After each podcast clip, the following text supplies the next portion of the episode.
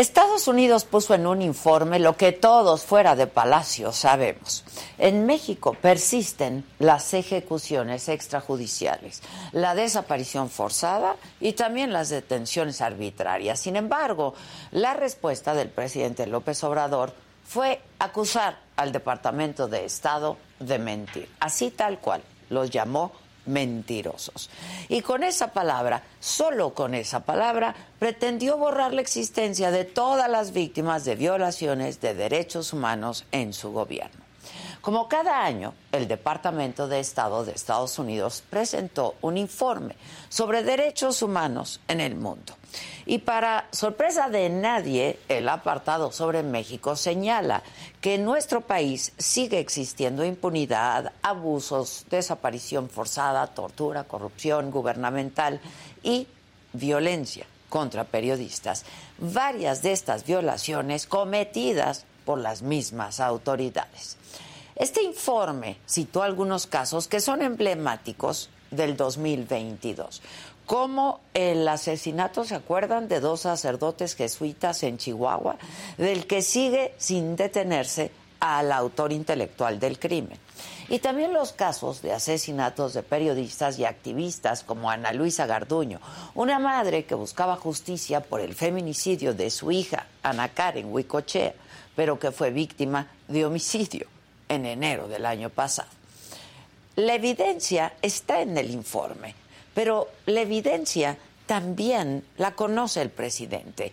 La ha visto en las madres que exigen encontrar a sus desaparecidos, en las marchas de mujeres, en las protestas cuando militares hacen uso excesivo de la fuerza. Él lo sabe, pero ni así quiere reconocerlo. En su mañanera de ayer, cuando le preguntaron su opinión del informe, el presidente respondió, y yo cito tal cual, textual. Pues que no es cierto, que están mintiendo, que es pura politiquería, se creen el gobierno del mundo. Así respondió. Y esa respuesta es miope, pero sobre todo, otra vez es insensible. Y por eso yo le pregunto, presidente, ¿todas estas víctimas no existen?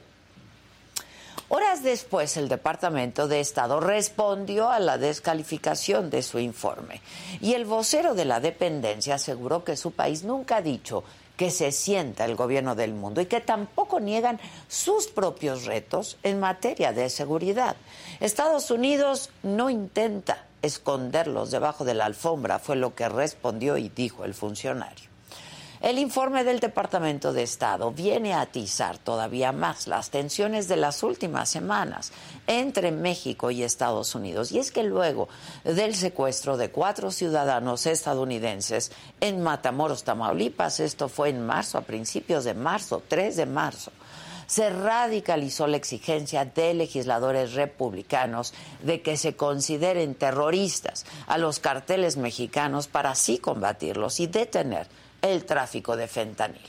Esta iniciativa ha sido rechazada reiteradamente por el presidente López Obrador, pero el nivel de la discusión sí ha causado que una comitiva de funcionarios estadounidenses llegara a México para meter presión en el tema del fentanil. En la relación bilateral es clave la cooperación contra el narcotráfico. Y son los políticos de ambas naciones quienes tienen que gestionarlo. Pero el asunto de las víctimas, ese tiene otra lógica. Las violaciones a derechos humanos perpetradas por agentes de seguridad o por miembros del crimen organizado, pues son un tema de carácter doméstico y le tocan, en este caso el nuestro, pues a este gobierno.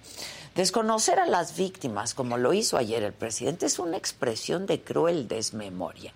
Es la muestra de que en Palacio Nacional creen que el poder político está por encima de la deuda histórica que tiene el Estado con las víctimas de este país y que siguen acumulándose día a día.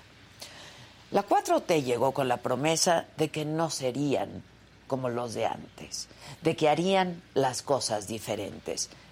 Y lo cierto es que cada día nos confirman que no es así.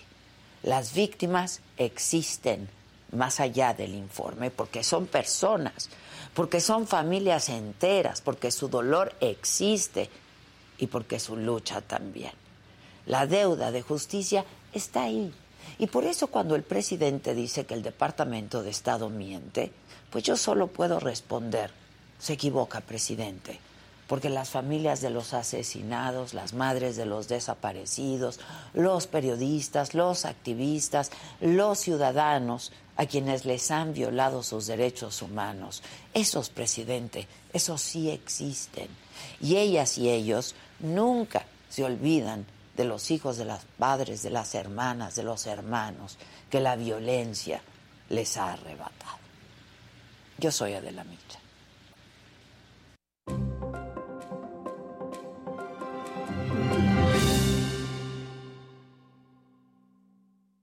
Hola, ¿qué tal? Muy buenos días. Los saludo con mucho gusto hoy que es miércoles, miércoles 22 de marzo. En la información de hoy, esta tarde, nueve de los trece senadores del PRI convocaron a una asamblea extraordinaria en la que se prevé se destituya Miguel Ángel Osorio Chong como coordinador parlamentario. Vamos a ver qué pasa esta tarde. En otros temas, la Comisión Nacional de Derechos Humanos concluyó su investigación sobre el caso de los cinco civiles asesinados en Nuevo Laredo.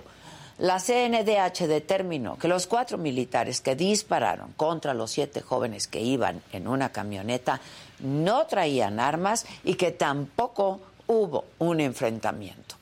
En otros asuntos, el Banco del Bienestar informó que va a dejar por su propia voluntad el mercado de remesas para enfocarse en la dispersión de los programas sociales que ascienden a 600 mil millones de pesos. En la mañanera, el presidente volvió a criticar al Departamento de Estado de Estados Unidos. Lo acusa de mentir y de calumniar en su informe sobre los derechos humanos en el mundo, al que calificó como un bodrio. Y en el escenario político, Alejandra del Moral solicitó su registro ante el Instituto Electoral del Estado de México como candidata a la gubernatura por la Alianza Va por México. En Chihuahua, medios locales afirman que esta madrugada localizaron el cuerpo del líder criminal José Noriel Portillo, alias el Chueco, quien habría sido abatido en Sinaloa. Al Chueco es justo a quien se le atribuye el asesinato de dos sacerdotes jesuitas en la comunidad de Cerocahui en junio del 2022. En información internacional, fiscales de Estados Unidos presentaron evidencia de que Donald Trump engañó a sus propios abogados sobre la retención de documentos clasificados luego de dejar el cargo. En los otros temas, el día de hoy, la futbolista Scarlett Camberos deja México y a la América Femenil luego de meses de acoso y de violencia digital. El actor Octavio Ocaña fue sometido y ejecutado por policías de Cuautitlán Izcalli, según un reporte pericial independiente. Y una triste noticia con la que amanecimos esta mañana. Murió mi muy querida y admirada Rebecca Jones excepcional mujer en todos los sentidos. Desde aquí, un abrazo fraterno y apretado, enorme a toda su familia. Comenzamos.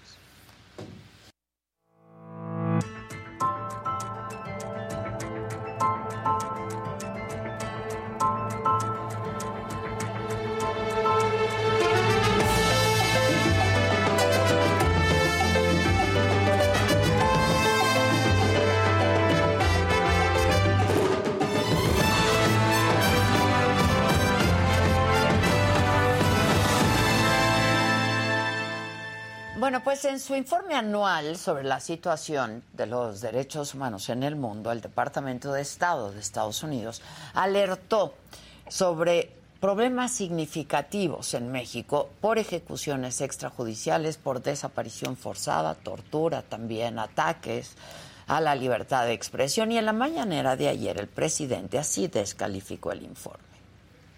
Están mintiendo, que es pura politiquería con todo respeto, es que su naturaleza no quieren abandonar la doctrina Monroe y antes el llamado destino manifiesto. No quieren cambiar. Entonces se creen el gobierno del mundo. Se asumen como el gobierno del mundo. Y nada más ven la paja en el ojo ajeno y no la viga en el propio. Pero no es para enojarse, es que así son. Nada más decir que no es cierto, que son unos mentirosos. Y el gobierno de Estados Unidos respondió a esto que dijo el presidente y defendió su informe sobre la situación de los derechos humanos en el mundo. El vocero del Departamento de Estado dijo que ellos nunca han negado tener sus propios retos y problemas, pero aseguró que a ellos pues no les gusta esconder esos problemas debajo del tapete. We have never uh, uh, been uh, ones to indicate that uh, we are the governments of the world or, or some kind of uh, edict like that. Um, specifically, as it uh, relates to Mexico, though, the uh, reported involvement of members of Mexican police, military, and other government institutions in serious acts of corruption and unlawful arbitrary killings remain a serious challenge for Mexico, and that's why they were highlighted in our report. Y la Casa Blanca también le respondió al presidente, en específico, en este caso, sobre la situación del fentanilo. Esto fue lo que dijo la vocera del presidente Joe Biden. As it relates to the fentanyl, uh, this is this is not a U.S. problem. Uh, it's a global one. The trafficking of illicit drugs is causing a societal societal damage, needless death and suffering, and not just here, but also in Mexico. Hoy el presidente de nuevo criticó el informe del Departamento de Estado de Estados Unidos y lo hizo en estos términos. Ustedes ven el informe del departamentito, del Departamento de Estado. Es un bodrio.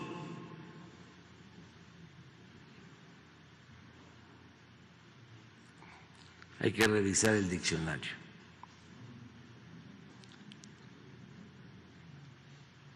Dicen este según expertos se presume se señala no hay sustento. Utilizan la calumnia en el departamentito del Departamento de Estado. Pueden contestarme lo que quieran, pero no tienen pruebas, son calumniadores. Bueno, para hablar de este tema, eh, nos vamos a enlazar en este momento con Eunice Rendón. Ella eh, es coordinadora de Agenda Migrante y pues experta en estos temas. Eunice, ¿cómo estás? Buen día. Hola Adela, ¿cómo estás? Buen día. Eh, oye, ¿es un bodrio el informe que presenta el Departamento de Estado, el Departamentito de Estado de los Estados Unidos? Bueno, creo que hay varios puntos que comentar. Como tú ya decías, hay muchas víctimas eh, que han sufrido la violencia en México. Creo que es incorrecto llamarlo un bodrio o sobre todo desconocer que tenemos un problema de seguridad en México, cuando las mismas cifras, es que estas cifras son además publicadas y sistematizadas por el propio gobierno, pues nos dejan ver eh, la realidad de nuestro país, eh, un país en el que los homicidios desafortunadamente no han logrado disminuirse, se han controlado, pero en un nivel, creo yo, muy alto, con más de 130 mil homicidios en lo que va del sexenio. Eh, también importante subrayar, por ejemplo, los problemas de violencia en contra de mujeres y niñas, que no solo no han cesado ni disminuido, sino que han aumentado también en los últimos años. Y bueno, también el informe, este eh, eh, que respectivamente llama el presidente del departamentito, pues también hace énfasis en otros tipos de violencia que es importante subrayar en México, por ejemplo, contra periodistas, que lo hemos visto no solo en este sexenio, ¿no? Es algo que se ha dado también en otros sexenios, pero que creo que es importante, primero que nada, reconocer que existe el problema, también eh, la violencia que sufren defensores muchas veces de derechos humanos, incluso este reporte cita algunos de los informes de la Comisión Mexicana o la Comisión Nacional de Derechos Humanos, que al menos el año pasado, por ejemplo, eh, este, identifica casos de 11 activistas entre enero y agosto de ese año. También se detiene en el asesinato, por ejemplo, que ha sido algo muy desafortunado que se ha dado en México ya un par de veces en estos últimos años, que es el asesinato de dos sacerdotes, por ejemplo, jesuitas, ¿no? Y un guía turístico también en Chihuahua. Entonces, todo, todo el tema eh, de involucramiento también de autoridades en algunas cuestiones criminales y sobre todo el abuso policial y también menciona cómo el hecho de haber transitado a una policía militar, que es lo que hoy tenemos, pues también ha tenido una afectación en las quejas de derechos humanos y en la, el uso excesivo de la fuerza que a veces hay por parte de estas autoridades. Entonces, primero que nada, creo que el presidente se equivoca al desconocer esto que sí es un problema en México. En donde sí creo que tiene razón quizá el presidente, que Estados Unidos también tiene problemas importantes en la materia, ¿no? Claro, claro.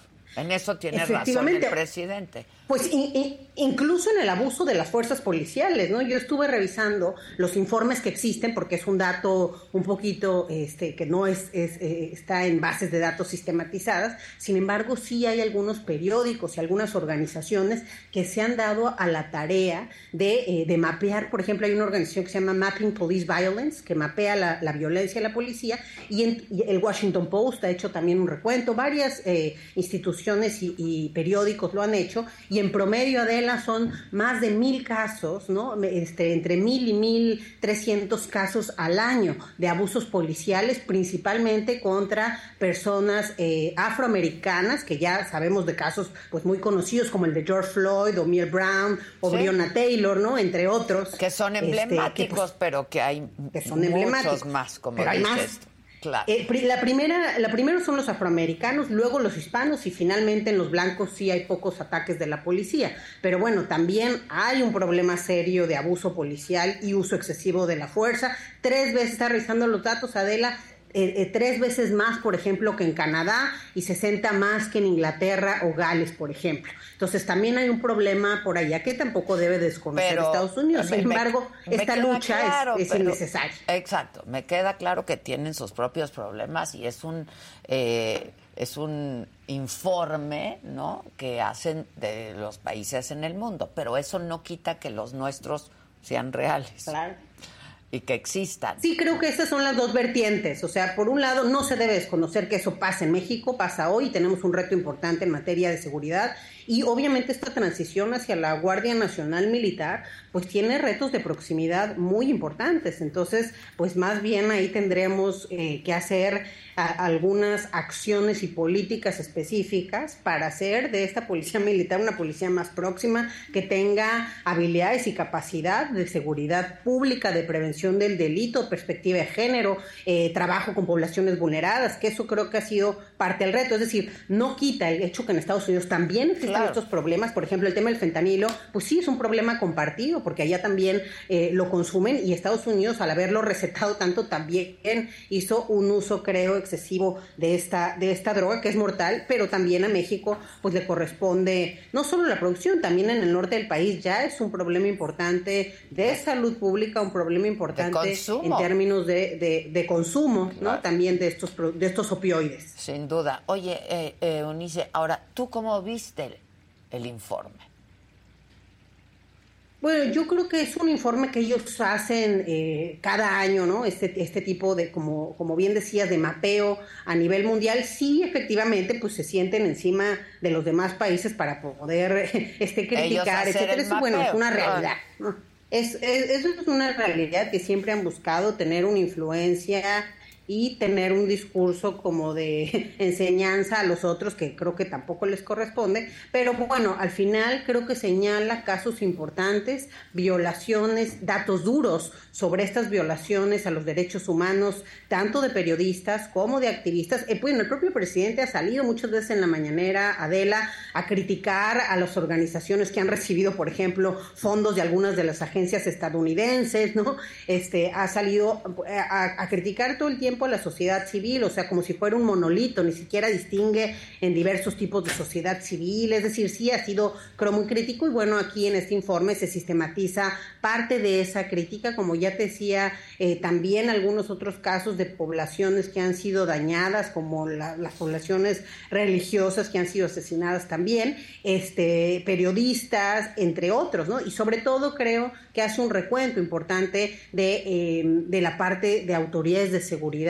que eh, además y eso también es similar con Estados Unidos, no hay eh, algún castigo, pues, o no hay ningún seguimiento de las denuncias de abusos contra estos policías. Y otra cosa importante que subraya y que es cierto el informe es el tema de la impunidad. En México el 95% de los delitos quedan impunes. Es decir, aunque hay una denuncia, etcétera, eh, pues no pasa nada con esos delitos y eso creo que es parte del problema en materia de justicia. Oye, Unice, este, a ver, otra vez coinciden elecciones entre, en México y en Estados Unidos, ¿no? Eh, y, yo me pregunto y te pregunto, que conoces muy bien el tema, es si esto que dice el presidente, esto que responde el presidente eh, ahora a este informe, pero en otros casos también, pues no va a ser botín político para los republicanos en Estados Unidos, ¿no? Este, y no va a dificultar la relación de México con Estados Unidos, porque hay muchos temas en común. Hablabas eh, del fentanilo, por ejemplo, pero pues el tema que tú dominas también es la migración. Entonces, la migración. Ajá, yo me pregunto si esto no va a afectar la relación y pues va a ser usado como pues un botín político para los republicanos allá, ¿no?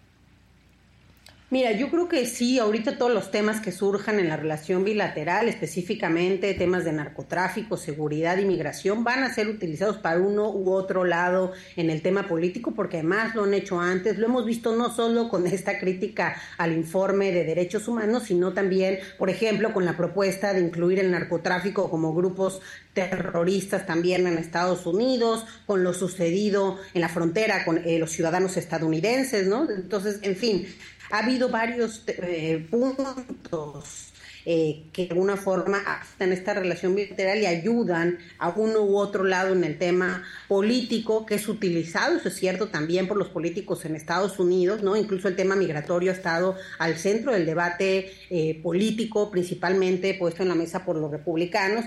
En fin, y esto pues ha, derivado también, creo yo, en ciertos problemas en la relación bilateral, el tema del título 42, el tema del quédate en México, en fin, diferentes políticas que han hecho que México tenga que responder eh, o más bien dar la cara pues a estas poblaciones que dejan en nuestro territorio, por ejemplo en el tema migratorio. Entonces yo creo que sí es algo que pueden utilizar y también me llama la atención que se metan en el juego el presidente, la, la propia Casa Blanca, ¿no? Digo, él trató de desmarcar a Biden porque sí dijo, no, Biden no es el gobierno que ya viene con este con este tipo de doctrinas, etcétera. Eh, entonces, creo que defendió tanto a Biden como a Trump, ¿no? En su mañanera, porque también se habló de Trump. Pero eh, algo importante o que me llamó a mí la atención es que el Departamento de Estado responde a estas críticas y dice, no, nosotros no somos el gobierno del mundo, etcétera. Entonces, creo que eh, pues el presidente al final en eso es muy inteligente, los logra meter en su, en su discurso, que finalmente no tiene ningún dato duro, también lo habla desde una crítica, este, creo yo, muy, generalizando algunas cosas, pero creo que el error también es del Departamento de Estado de seguirle por ahí, ¿no? Este, y eso hace pues más grande, obviamente, eh, cualquier eh, crítica que haga el presidente mexicano a su gobierno. Entonces sí, sí creo que se puede utilizar políticamente de ambos lados de la frontera, pero particularmente ante el panorama que tenemos hoy en Estados Unidos. Es que pues cada uno les está hablando a los suyos, ¿no? Sí, efectivamente. va a haber un eh, eh, como ha sido con estas otras situaciones, ¿no? que hablamos ya de los cárteles en este, eh, como grupos terroristas, o el tema de los ciudadanos asesinados también de este lado de la frontera, o los propios migrantes. Incluso ha habido un cambio un poquito del gobierno mexicano que sí aceptó dos veces ser el país, digamos, de espera para los solicitantes de refugio en Estados Unidos, y esta tercera vez ya el, canciller Ebrard y la cancillería salió a decir que no aceptarían ya ser ese país este, de, de, de, espera, ¿no? Entonces, pues sí han cambiado algunas cosas, también derivado de lo que se publicó en Estados Unidos, ¿no? De que México había aceptado con los brazos abiertos ser, pues ahora sí que el patio trasero, este tercer país seguro, ¿no? Este, en fin, entonces todo al final juega, creo yo, en la política, como bien dices, y cada quien lo utiliza, pues para el lado que, que le conviene, pero bueno, de fondo, sí hay un problema de derechos humanos y estas violaciones en México, también lo hay en Estados Unidos y también es importante eso recalcarlo. Eh, y, eh, y finalmente creo que pues este tema va, va, va a seguir por, como, como, la, como los otros temas este, por su vía, pero al final la relación bilateral va a continuar, aunque sí con pequeñas afectaciones derivadas de estos discursos. Sí. Ahora, lo cierto es que tenemos un, pues un serio problema en este país en cuanto a derechos humanos y lo preocupante es que no se quiera reconocer, ¿no? Como si no existieran, pues, las víctimas. Pues efectivamente, yo creo que ahorita también una de las cuestiones más graves en México, pues es el tema que incluso en la, en la Suprema Corte de Justicia se ha estado echando para adelante la decisión de si es eh, anticonstitucional la, la, propia Guardia Nacional, tal y como se ha dado su desarrollo, crecimiento, y hoy ya claramente en el ejército, ¿no? Entonces eso se ha estado empujando, que es una cuestión que ya lleva al menos dos años ahí, ¿no? Este, y también hay que decirlo, a veces la Comisión Nacional de Derechos Humanos, pues no, no, no está tan atenta a estos casos o a veces hasta los justifica, ¿no? Entonces sí tenemos hoy una comisión que no, no tiene la fuerza de lo que en algún momento ha sido esa Comisión de Derechos Humanos. ni la independencia, creo yo. Ahora, en relación a tu tema, este, el tema migratorio. Cuando se acercan elecciones, ¿ahí mm, se endurecen las medidas migratorias? Creo que eh, sí ha habido un tema de endurecimiento, incluso lo vemos con Biden. Él inició con un discurso mucho más amable con el tema migrante, inició haciendo unos pequeños cambios, también muchas promesas que no ha podido cumplir porque requiere también de la mayoría de los votos en las cámaras. Y si no lo tuvo en el primer en los primeros años, pues lo veo más difícil para la segunda, la reforma migratoria que prometió, la veo la verdad complicadísima de que suceda, pero sí ha ido endureciendo un poco el discurso y las políticas. Eh, es decir, incluso con estos temas del título 42 que quiero tomar como ejemplo, esta política que la crea Trump por pretexto de la pandemia, pueden expulsar de manera expedita hoy ya a ocho nacionalidades. O sea, la crea Trump, pero Biden o el gobierno de Biden incluye a estas ocho nacionalidades en ese título 42. Poco a poquito ha ido incluyendo a los países de mayor afluencia, ¿no? Entonces, ¿qué significa esto? Que hoy Estados Unidos puede deportar a personas de esos ocho países, uno de esos ocho es México, ¿no? Pero los otros siete no, y esas personas las puede deportar a territorio mexicano, por ejemplo. Entonces, pues eso nunca antes había pasado, es, es algo que aunque lo instauró Trump, lo, lo ha utilizado mucho más Biden, más de 2.7 millones de personas han sido deportadas bajo, esta vía que es expedita, entonces a ellos no les cuesta, no tiene que pasar, no tiene que seguir el debido proceso de otro tipo de deportaciones y eso creo que es por lo que lo utilizan este, de esta forma. Entonces sí creo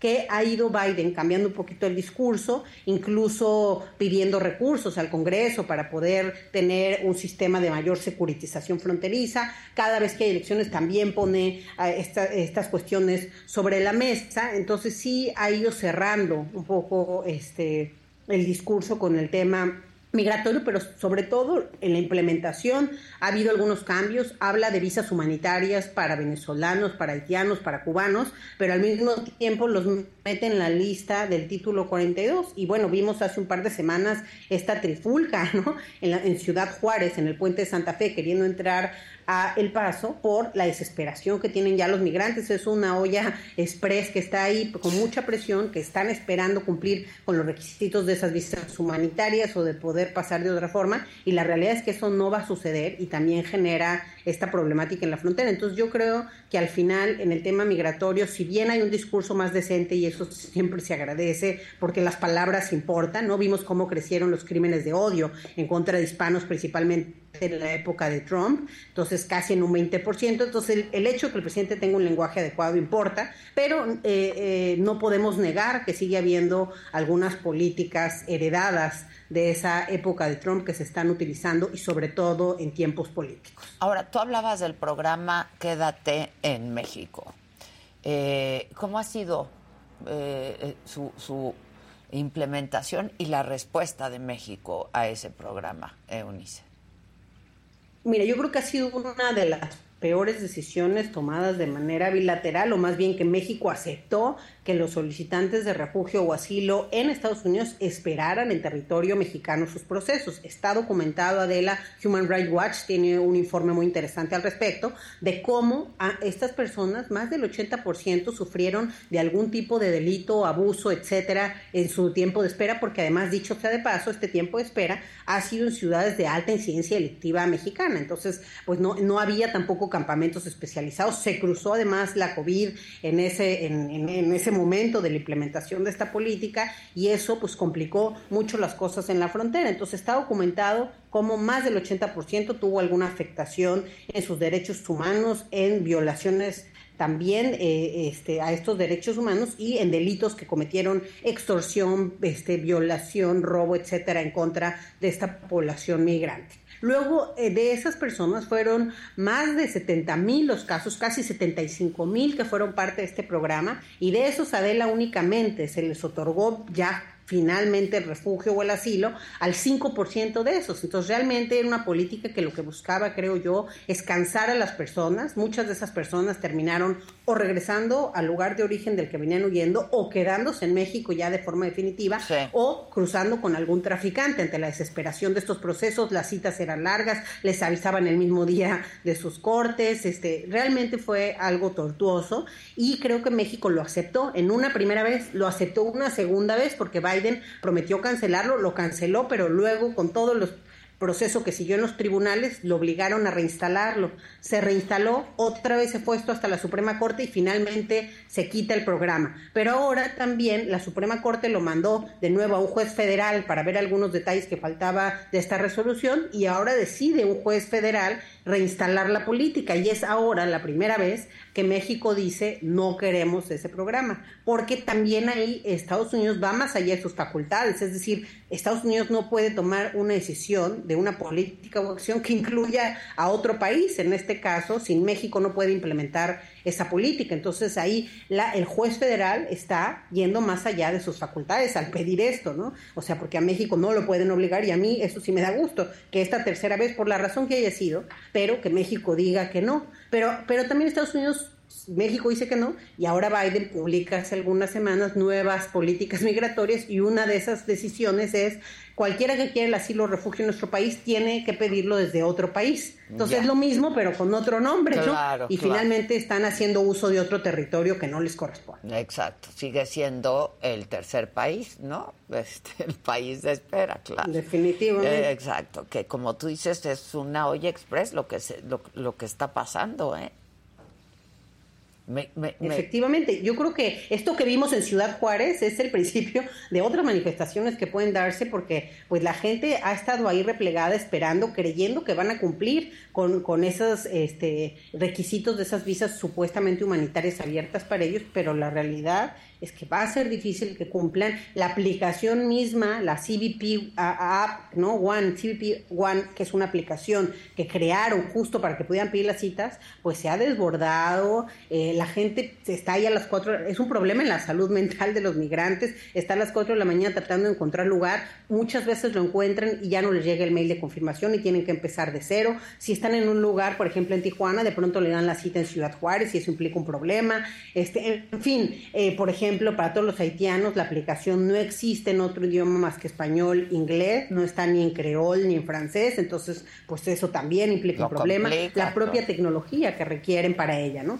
Entonces, sí, incluso los que vienen en familia, por ejemplo, está entrevistando a algunas familias, pues están desesperados porque no les permite meter su solicitud comunidad familiar, sino que cada uno por su lado y hay niños ahí, ¿no? Entonces, no sé realmente qué se espera de estas políticas, pero sí creo que es una olla de presión que de un momento a otro también pues la gente están afectando su salud mental, yo creo, de una forma importante y esto pues va a tener consecuencias si no se atiende de otra forma, si no hay una política bilateral de atención. Los recursos, yo siempre he dicho estos recursos del tan este, nombrado acuerdo bicentenario, ¿por qué no los estamos implementando hoy en la frontera? Se presumió mucho que era diferente iniciativa Mérida, que iba a tratar el tema de la migración desde una visión humanitaria, el tema de las drogas, etcétera, y la verdad es que hasta ahora sabemos muy poco de la implementación de ese acuerdo bicentenario que vendría siendo la iniciativa Mérida de este sexenio. Sí, sí, sí.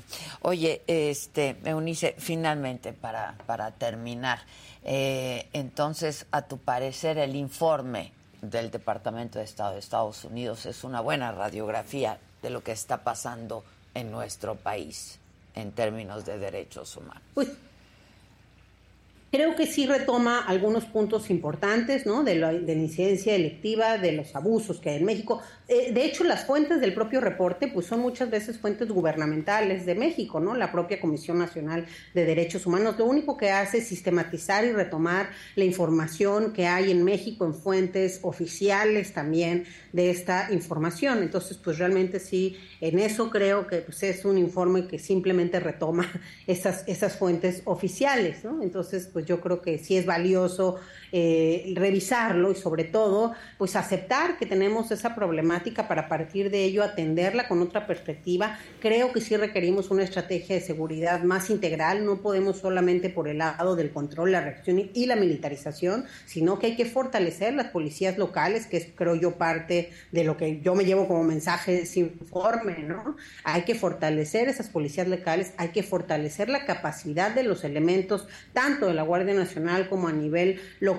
y de los militares, eh, de proximidad, de cercanía, de respeto a los derechos humanos, de perspectiva de género, de trabajo con poblaciones vulneradas, porque hoy les toca una tarea distinta a la que tenían en los cuarteles y pues es un reto mayor. Entonces creo que esto más bien debería eh, poner en, debería ser que el Estado mexicano ponga en marcha este tipo de medidas de aprendizaje, de fortalecimiento también de policías locales que se ha perdido un poco con el crecimiento de la Guardia, se han quitado recursos para los estados y los municipios y pues finalmente es la policía más cercana la mayoría de los derechos son, de, los delitos, perdón, este, son del fuero común, el 90% de los delitos. Entonces, pues si no fortalecemos esas policías, difícilmente vamos a ver un cambio en la materia. Entonces, yo creo que en ese sentido es importante lo que resalta este informe, sin dejar de lado que estas problemáticas también las tiene Estados Unidos y que sería importante esa radiografía propia, ¿no? Sin duda, sin duda, pero no vamos a poder resolver nada si no entendemos y reconocemos que tenemos un problema aquí,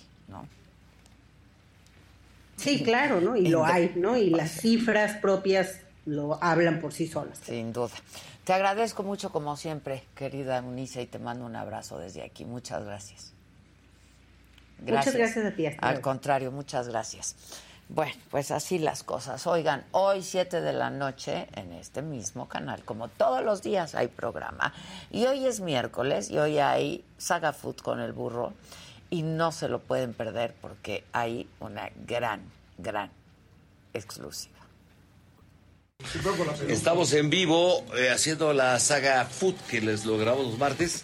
Está mi hermano Juan, Juan Carlos Gabriel Ganda, el potro y Alex de la Rosa. Se acaba de sacar un bombazo este cabrón, Alex de la Rosa. Oh, bueno, viene algo bueno, viene algo bueno. Van a ver el pinche desmadre que se van a ver, no les puedo decir. No se pierdan el programa, ¿qué hora? En la saga. A las 7 de la noche. 7 de la noche van a ver el madarazo y hablé con los dos. Nada más digo una cosa. Dos personajes. Faitelson, André Marín. Esto es lo que puedo decir. de acuerdo, de acuerdo, de acuerdo. pronto, pronto, pronto. el burro se dobló Faitelson lloró y André dio la cara. Y Faitelson hasta una pinche foto me pidió. Y, Alex de la Rosa se lleva la de capitán y el número 10, ¿eh? Esta noche se armó un desmadre aquí en la saga fútbol. Oye, Faitelson, no, si está Juan Carlos, yo ya... No, yo, ya me voy. Yo no tengo nada que decirle a Juan Carlos. Es una, es, una, es una noticia para, para abril que va a reventar y fuimos los primeros en la saga Food.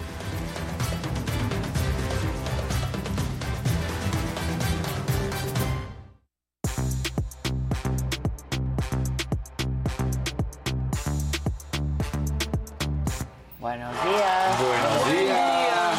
Hola, manita. Hola, yo muy triste hoy, la verdad. Yo, Sí. yo estoy contigo en eso. Sí, que sí. Sí me dolió mucho, la verdad, amanecer con el despertar Muy con esa triste. noticia. Sí fue muy triste la muerte de Rebecca Jones. Un abrazo desde aquí a sus más cercanos. Este, pues vamos contigo si quieres. Sí, Fausto, sí, sí. ¿No? Vamos con el Fausto.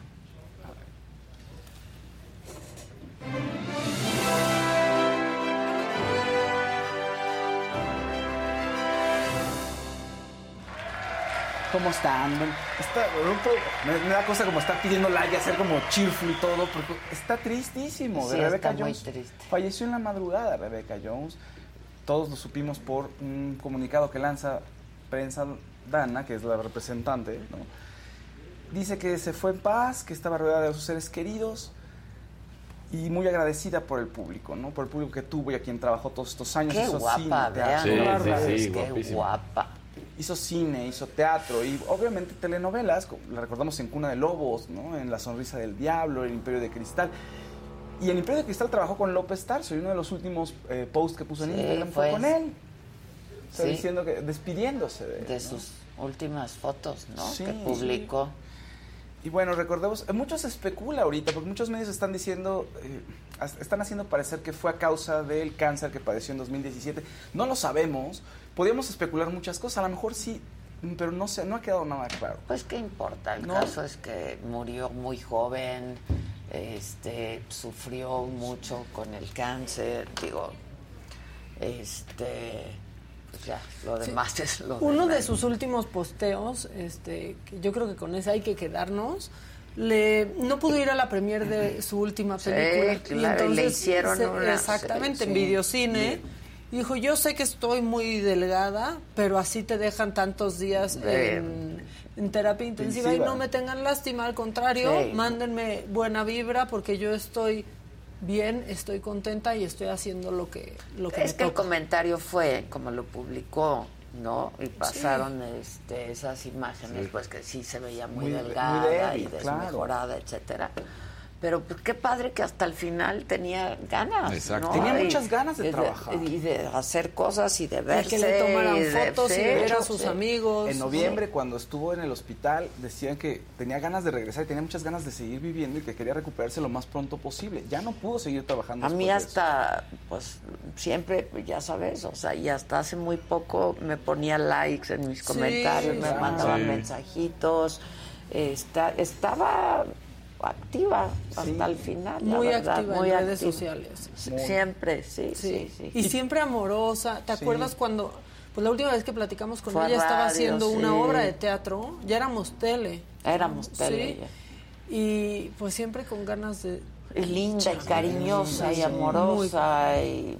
ah, todos muy contentos cuando reaparece en redes sociales, ¿no? Pues todos, ya, ya reapareció y luego cenando con amigos, como dice Maca, y todo, siempre esta alegría. Tiene, o sea, en la entrevista, tienes una entrevista, bueno, muchas entrevistas muy buenas, pero una entrevista donde te habla este, sobre el diagnóstico del cáncer. Sí. Que, que quieres, te veo un poco como muy triste, ¿quieres poner esa? O mejor donde, Sí. ¿sí? Pongamos ese, pongamos recordémosla, eso. ¿no? ¿no? Recordemos ese. Y después cerramos con otro muy bonito. Creo que es un gran momento y un gran aprendizaje que nos deja Rebeca. Pero vamos con este primero donde le, nos dice y cuenta cómo le detectaron el cáncer. Sí, la vida te dice, ¿qué? ¿Para dónde ibas? No, fíjate que no. Te me regresas. Y fue así. Yo terminé malcriadas el, el 10 de noviembre y el 14 estaba yendo al doctor, pero el doctor no, no supo hasta, o sea, el doctor se equivocó con el diagnóstico. Ah, se equivocó. Hasta tres meses después. Sí. ¿Sabes que el cáncer de ovario es difícil de, precisamente por los síntomas? ¿De diagnosticar? Ajá. Porque son muy parecidos a la colitis. Y son muy poquitos síntomas. Son eh, dolor, de- eh, por ejemplo, a mí se me infló la panza, se me infló terrible. Ese es el único síntoma que yo realmente tenía. ¿Eso cuándo empieza? ¿En diciembre? En noviembre. Ah, en noviembre. En noviembre. Noviembre me dice colitis, colitis, colitis. Me dijo colitis nerviosa. Tu mamá se acaba de morir. Bueno, te hacía sentido. Hacía Pues. sentido. Me conoce desde hace 30 años. Yo le hice caso. Me fui de vacaciones na- navideñas, Año Nuevo. Regresé, me puse a ensayar una obra con Rubén Lara, que por supuesto no hubiera yo aceptado si hubiera sabido esta situación. Este, todavía antes de salir de gira, pasé a verlo al doctor y me volvió a decir que me cambiaba las medicinas que me daba otras para Porque la te colitis. se- seguías sintiendo mal. Yo no me sentía tan mal, esa es la cosa confusa también. O sea, nada más Nada tenías más es- estaba yo inflamada, la- mi ropa no me quedaba. Y entonces yo lo, lo atribuía a una cosa de nervios y a una cosa alimenticia también. Entonces me pusieron a hacer un- una nueva régimen, una régimen, uno que se llama FODMAP, que es espantoso porque te quitan todo, para ver qué me estaba haciendo esa inflación. Pero tú, estás- tú siempre has sido delgada. Pues sí. Guapísima. Pues era muy, Guapísima. era muy flaca con esa panzota y entonces era como lo, lo raro. Y fue hasta que regresé, estrenamos en la gira, nos fuimos a la gira, ahí voy haciendo dos funciones diarias. Elena Rojo, que estaba conmigo en la gira, me decía, Rebeca, pero es que esa panza no, o sea, que me ponían flores de Bach, mis compañeras, me levantaban la camisa. Y cuando regresé a México, me fui directo al, o sea, eran tres días de descanso, me fui al doctor otra vez. Al mismo médico. Al mismo médico me volvió a llevar a una colonoscopía y fue cuando se dieron cuenta que no era, que no era del colon, que era un cáncer.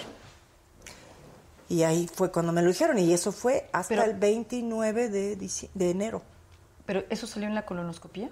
¿El, No. el diagnóstico? O más bien ahí descartaron. Ahí la descartaron que era... Y entonces dijeron, pues, ¿qué es, es- qué es ese líquido? Yo creo que fue otro estudio que es como una fotografía. Y ahí es cuando dijeron, ah, pues es líquido, es el líquido, es una citis, le llaman citis. Un ultrasonido.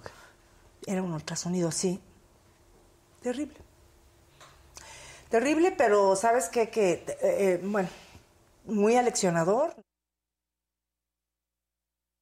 ¿Sabes qué? Es una cosa bien linda la que sucede con esto. Eh, bueno, con- yo creo que con cualquier enfermedad de esta naturaleza, ¿no? Que puede ser terminal y eso, que te, te, te reacomoda las cosas en la vida.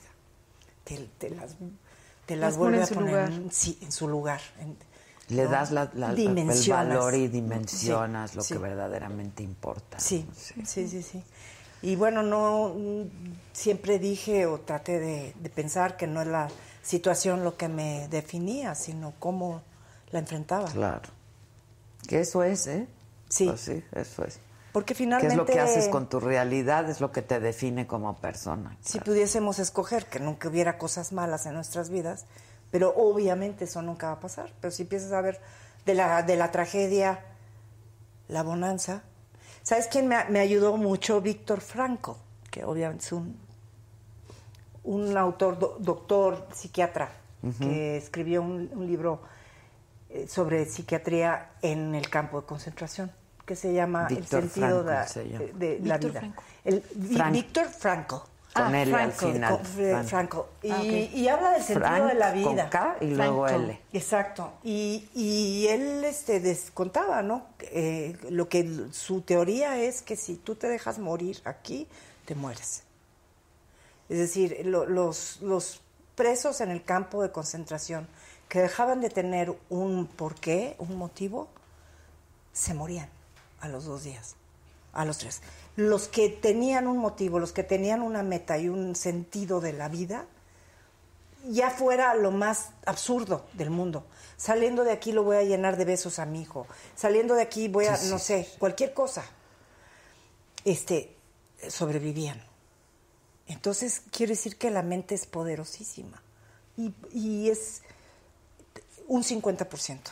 Yo, yo, yo siento que es que la medicina, la química es fantástica, pero acá está más claro. poderoso. Claro. Bueno, ahí está. Y eh, así vivió hasta Sí. el final, ¿eh? Sí. Bueno, hasta, hasta, sí, hasta donde pudo. hasta donde pudo. Hasta donde y, pudo. y el cuerpo dio. Y bueno, y quién sabe qué proceso mental haya llevado. Ahí ella ¿no? Usted Yo la adoro. sabe. La adoro y hablo Sí. en presente porque, porque pues así. Sí, que gran actriz además. Gran ¿no? actriz. Gran actriz. Sí. Bueno, pues descansa. pero también hubo momentos bien padres con ella y nos reímos y en fin. Tenía un sentido del humor aparte bien Pa- ácido. bien padre, Pues bien para estar con. Alejandro Camacho. Sí, ¿no?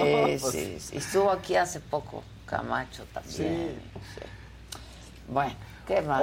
Está triste Su- también esto. evento. Esta no, pero después creo que podemos ir este, mejorando un poquito. A ver, a ver si, a ¿Esta ver si lo no? logramos. ¿Esta qué? Este, el actor Octavio Caño, ¿recuerdan? Ah, sí, Gran claro. conocido del público por vecinos. Pero resulta que salió a la luz un nuevo peritaje, independiente, no es oficial, acerca de cómo pudo haber muerto.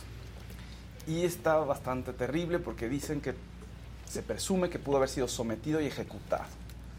Esto contraviene el dictamen oficial que dice que él iba manejando el vehículo, la policía lo empieza a perseguir, le disparan, pierde el control del vehículo, se estrella y él trae en la mano una pistola 38 manejando al mismo tiempo y cuando pierde el control del vehículo se dispara.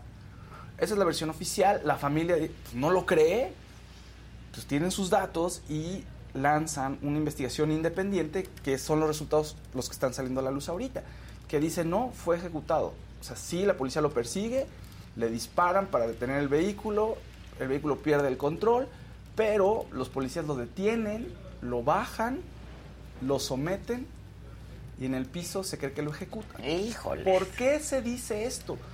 Porque dicen que la herida en, el- en la cabeza que tiene no pudo haber sido de una calibre 38, que es la que el actor supuestamente tenía. Uno. Dos, la distancia a la que tuvo que haber sido el disparo tampoco pudo haber sido tan cerca por el tipo de herida. Y tres, eh, cada vez que se dispara un arma de fuego, bueno, o sea, se la- lanza la pólvora, pólvora ¿no? y se tiene que hacer una prueba química para ver, pues hay restos de pólvora no solo en el cuerpo, en la ropa, sino en los alrededores y no existían. Entonces, pues esta versión eh, pues viene a, a hacer algo mucho más grande las cosas. Ahora, eh, no es oficial, insisto, ¿ok? O sea, no es la versión que tiene la fiscalía. Hay dos perso- hay una persona detenida y una persona que se está buscando, que es el policía Leopoldo, que se cree que fue quien disparó al vehículo para que se detuviera. Y hay otra persona que estaba también en la patrulla que se fugó, ¿no? Pues triste y a ver en qué termina esto. Lo más interesante aquí y lo mejor es que bueno, la gente lo recuerda con mucho cariño en la serie y cuando se fue, pues lo- chavito, la muestra de amor sí, de la gente que lo vio crecer fue increíble. Porque además siento que esto de la ejecución ya va a empezar a van a empezar a indagar más sobre la vida personal, van a salir cosas que a lo mejor no nos gustarán o sí, no sé, es, se complican las cosas, ¿no? Pues a ver, a, a ver en qué termina. Pues sí, a ver qué pasa.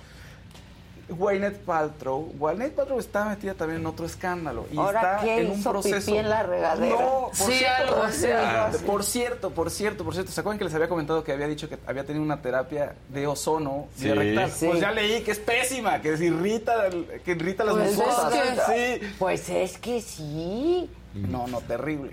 Bueno, resulta que está ahorita en un proceso por un evento de hace siete años que estaba ella esquiando en Utah y le pegó a, un- a una persona mayor y se fue, como un hit and run, como dicen en Estados Unidos. Ah, sí. Eh, con los, un sea, accidente no- con los esquís, le no se pegó y se fue. No, no se detuvo y se fue. Y que la persona tuvo un problema en cerebral y además se le fracturaron las costillas. Eso es lo que dice. Estaba eh, la víctima, estaba con un amigo suyo.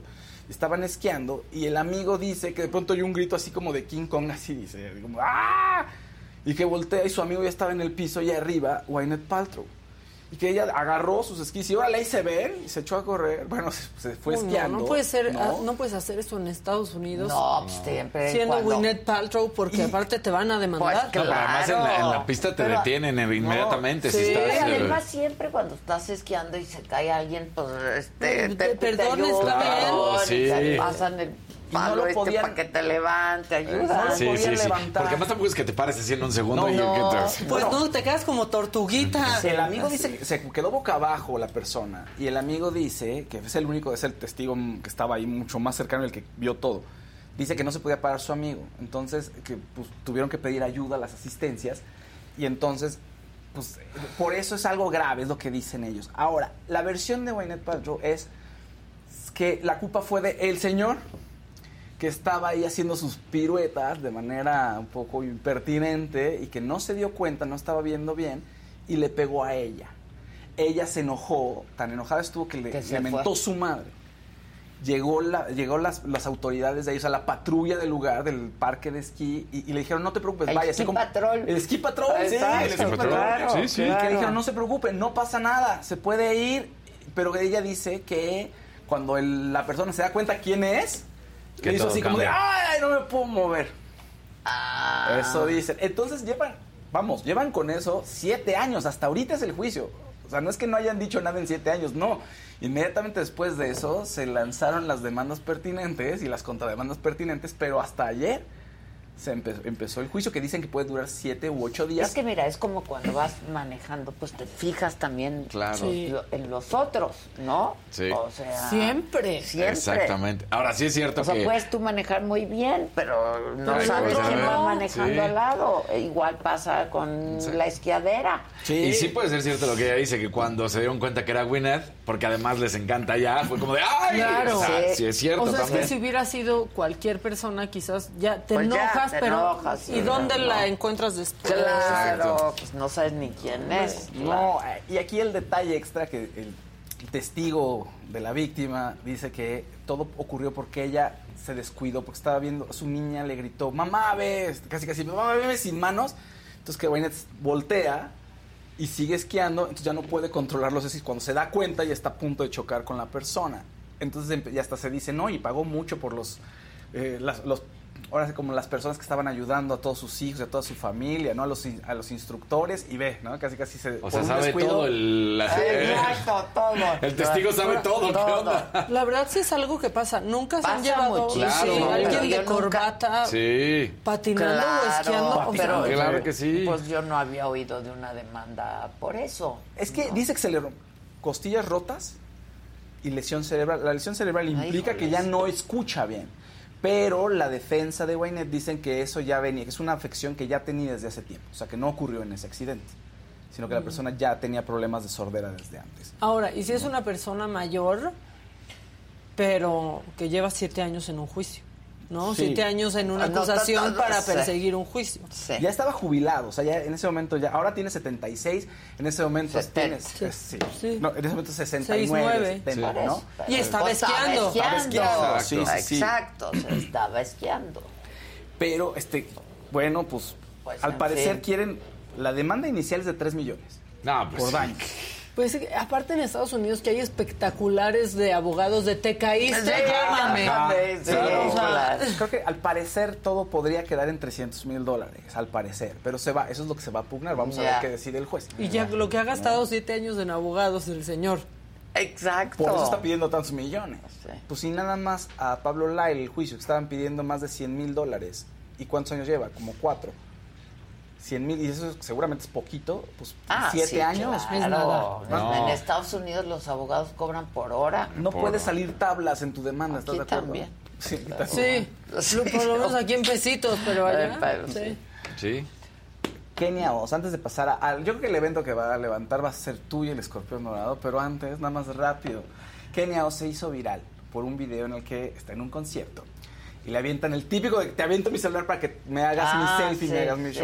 Pues regañó a la persona, no lo levantó y se enojó. Se enojó con la persona, así por favor Ah, pero pongamos. no el- la lastimó con No, el no la celular. lastimó. Sí, Ah, porque pero- avientan el pero- celular. Es que también. Es un proyectil. Pongamos, Claro. por favor.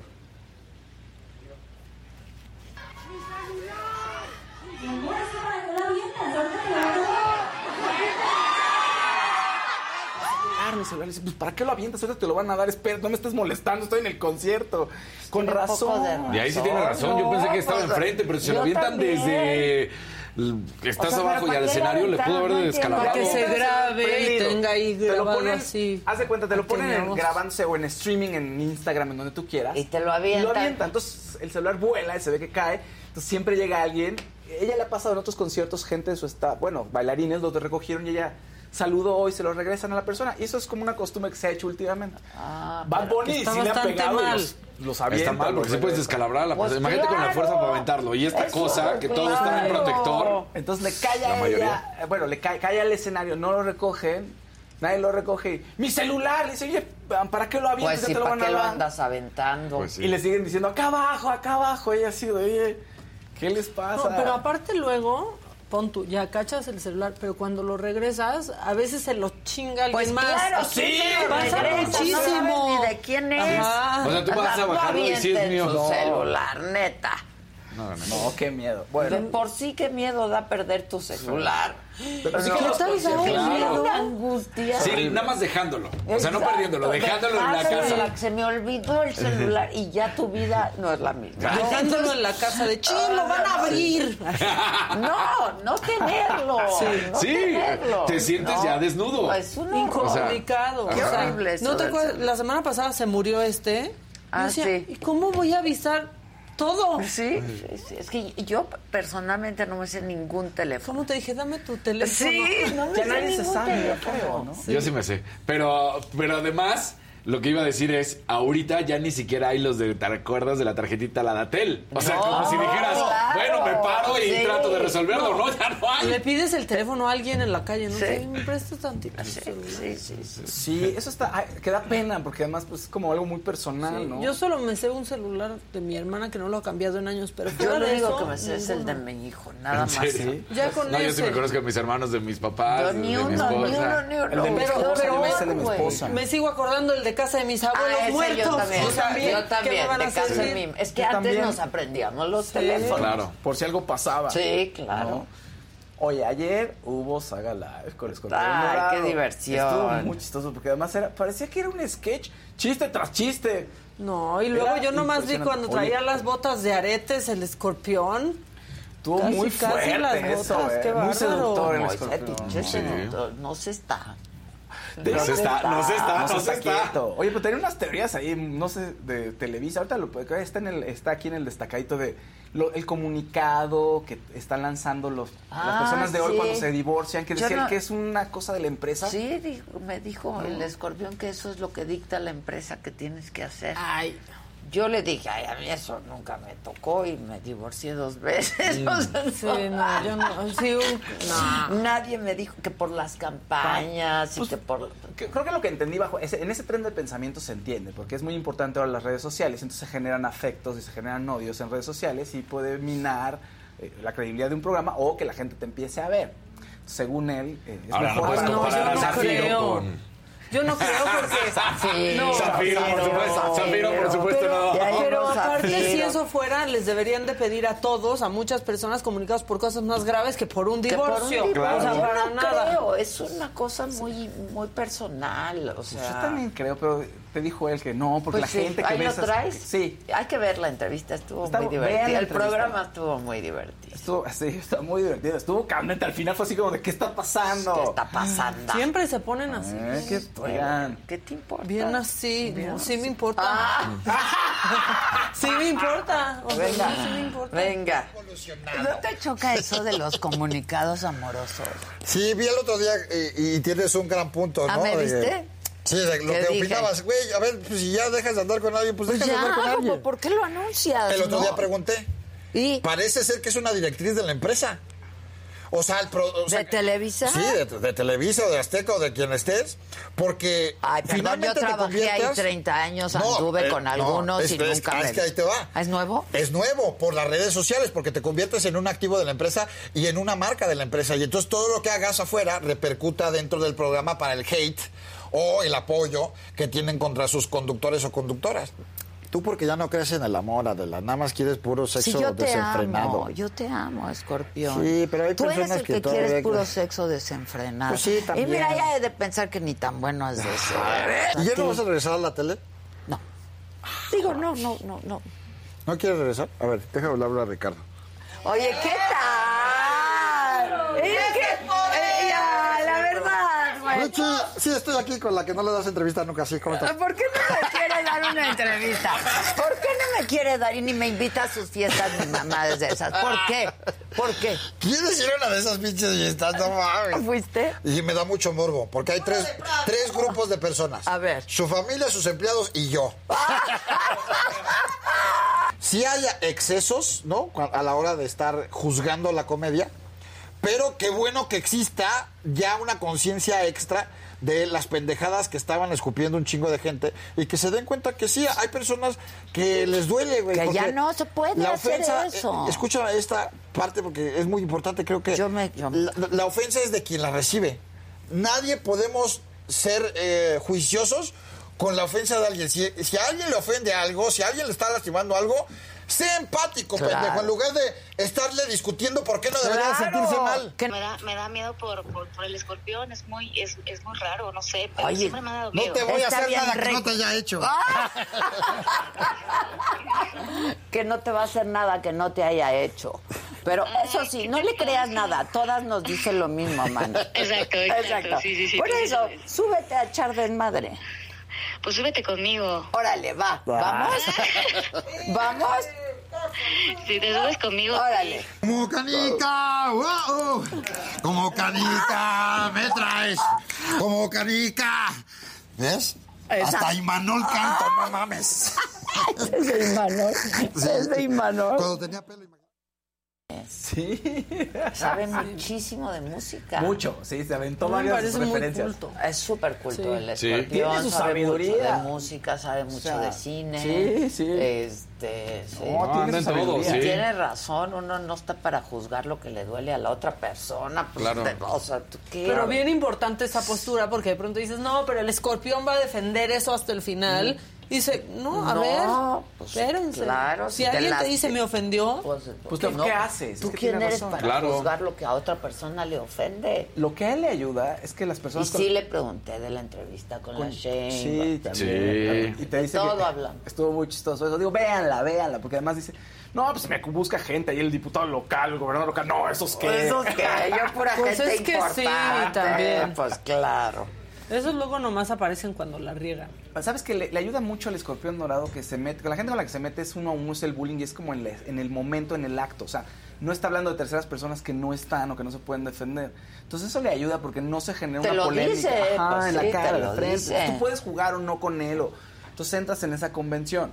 Pero le, le, y le ayuda porque entonces no dice, ah, Yuridia tal, y entonces todo el mundo dice, el escorpión dijo de ella y No, la otra pobre no, no, pues nada. no, este exacto. cuate lo dice en tu cara. Ahí, entonces, Sí. eso le Bueno, ayuda y mucho. siempre sale limpio de todos Sí, los que lo salen que bien dice, embarrados en su claro. coche. Pues sí, como pasa en las Sí. entrevistas. Pues se los emba- se embarran solitos, uno pregunta. un naranjito de Fernanda León. Apenas a Ro Alejandro le tiraron en un show el celular en la cabeza e hizo lo mismo que Bad Bunny. Pues O sea, es que sí. Te enojas si lo avientas. Pues, ¿Y quién sabe quién se lo Sí. quedó? Pues ya no. dejen de aventar celulares. Para eso está el doctor Sim. Sí, oye, A ver si no lastima. No hace nada. Sí. ese no. Que un amigo se lo llevó a un concierto y no se atrevió a aventarlo en Estados Unidos. Pues sí, porque en serio sí te sacan. Pues o sí. sea, sí da risa. Por cualquier pero cosa te, pueden sacan. sacar. Acuérdate. Acuérdate. Cuando perdimos un miembro. Sí. ¿Del Del equipo. Sí. Oh. La que sigue, por favor. Ay, bueno, nada más rápido, una rápida, ya. La que sigue, por favor. Ay, bueno, pues no, entonces, el que sigue. Ya, que no te dejes Sí, amedrentar. o sea, más. Está chistosa, una está ver, buena. Trascendió, trascendió, trascendió que Lindsay Lohan tiene un, nombre secreto, obviamente, cuando hace reservaciones en restaurantes y en hoteles. ¿No? ¿Por qué? Pues van a ver Lindsay Lohan, llegan los paparazzi y la van a estar incomodando. Todo el mundo ¿no? hace eso. Todo se el cambia mundo. el nombre se ponen el Box Bunny o Sí, el sí, claro. Todo Lo el mundo lo hace. que llama la atención es que su nombre clave es Lilol. Y es hacer referencia a Linda Lovelace, una actriz porno muy famosa que Ah. hizo Garganta Profunda. Entonces es lo que le llama. Más la van a ir a buscar. Sí, claro. pues, Qué no bueno que sirve. quiere pasar desapercibida. Pues sí, pues sí. Entonces, bueno, la gente le, le adora ese tipo de cosas de Lindsay Lohan. Amanda Seyfried hizo una película de, de ella. De, sí, sí, sí. Ah, Ah, sí. bien. Sí, Sí, Garganta Profunda, tal cual se pus- le pusieron en español. Oye, ¿hay algo que ver? ¿Que ¿Han No visto hay algo? mucho Hay una serie que a mí ¿Sabes me qué? encantaba muchísimo y que acabo Bueno, de ver que ya sacaron una regresa- película que se llama Luther, que es con este Con actor, Idris Elba. in- eh, exactamente, actor inglés Idris Elba, de raza negra, que es al que quieren poner como eh, James Bond, pero dicen, no, James Bond no es negro, es güero, de... pero bueno. Es, es, es un... La serie a mí me gusta mucho. Es un detective que tiene una capacidad de deducción impresionante, es muy leído, pero normalmente cruza los límites. Y entonces, este, pues ves cómo va desarrollando casos. Y ahorita me acabo de topar apenas Con que la ya nueva que hicieron una película. Ah, película. Ah, está bueno. Entonces, no la he visto, pero no. bueno, ahí está el... Yo ya sé que vas a ver. ¿Cuál? Nueva temporada de Succession. Ah, Succession. Ah, bueno, esa sí ya. Esa sí la Y es la última, es la Sí, sí, última. sí, sí. Entonces, pues ya tenemos que Qué ver. fuerte, ¿no? Pero además ahí el papá es un maldito. Bueno, y los hijos también son peores. Sí, Pero- no, es que buena serie. Pero es que es padrísimo porque... Ya salió la sí, nueva ya temporada. está. Porque empiezas a odiar a uno y a la siguiente temporada o al siguiente capítulo, a ese que odiabas ya lo, amas sí. y odias al que amabas. Sí, y- sí, sí, sí, Así sí. está. Está requete bueno. Sí, está buenísima. Y ellos se aman y se odian. Pues sí. ¿Sabes cuál es? Está- estoy empezando El a ver- dinero todo lo echa a perder. Sí. To- En Amazon Prime estoy empezando a ver la cabeza de Joaquín Murriet. Mm. Y está, está bueno. El primer episodio Ah, está bastante bueno. Que habían es- hecho enojar a Poder Prieto, ¿no? Sí. Por- Exacto. porque se veían, dicen que los actores se veían más morenos, Más de lo morenos. que son en realidad. Más pintaditos. Y los actores dijeron, estuvimos grabando bajo el rayo del sol. Sí nos vemos más morenos de lo que somos en Exacto. realidad porque Ah, estamos trabajando pues claro. bajo el sol. Entonces está bueno, es de este bandido que es como el Robin Hood del norte. Entonces Ah, está, ok. está, está, está buena, está bastante bien. Este, oye, en Amor con Bar- no sé, ¿han visto Blu-rays de películas viejas? Amor sin barreras. ¿Han visto? Sí, ¿qué tal había dicho que una más y ya? Ya me voy, ya me voy, ya me voy, ya me voy. No, yo Amor sin barreras hace Se ven años. pintados en Blu-ray. Cuando pones el Blu-ray se ven como con, Se nota. con grasita. Ah, mira. Mira. Bueno, ahora sí Ya, el que sigue, por favor. La que sigue, por favor.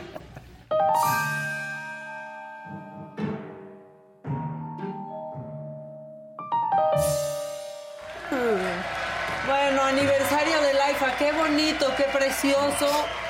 Este, pero ¿qué nos deben del IFA? ¿Qué nos debe el presidente del IFA? Aquí tenemos una bonita Usarlo, recopilación. usarlo. Claro, ¿Qué eso tal? nos debe. O sea, solo ha tomado un vuelo y no era Y ni fue- comercial. No, fue militar. No, pues que va a andar. No, ¿cómo? Pues, no, pero aquí está toda la lista que hizo el mismo presidente. O sea, la hizo antes, en el 2018. Pero pues aquí va la versión de AMLO del 2018. Ojalá que le llegue al AMLO del 2023. Estoy haciendo desde este momento el compromiso con ustedes que en tres años vamos a tener resuelto el problema en definitivo. Van a estar construidas las dos pistas que se necesitan en el aeropuerto de Santa Lucía y se va a tener la conexión. Un carril confinado del actual aeropuerto al aeropuerto de Santa Lucía. Vamos a tener también operando el tren Ciudad de México, Toluca, para facilitar la llegada al aeropuerto de Toluca. De modo que en tres años vamos a tener operando tres aeropuertos para resolver No tenemos ni uno operando bien. Carril confinado, dice. No, no. Era en el 2018, digo tres años. En el Sí. 2021 No. tiene que haber estar eso. Y luego, ¿se acuerdan de ese trenecito que solo usó para un un comercial? El trenecito, chuchu. ¿Dónde está? ¿Dónde están las vías de ese tren? Pero ¿Dónde- ¿saben qué sí está? El himno de la IFA. Pónganse de pie para entonarlo, por favor. Échenlo.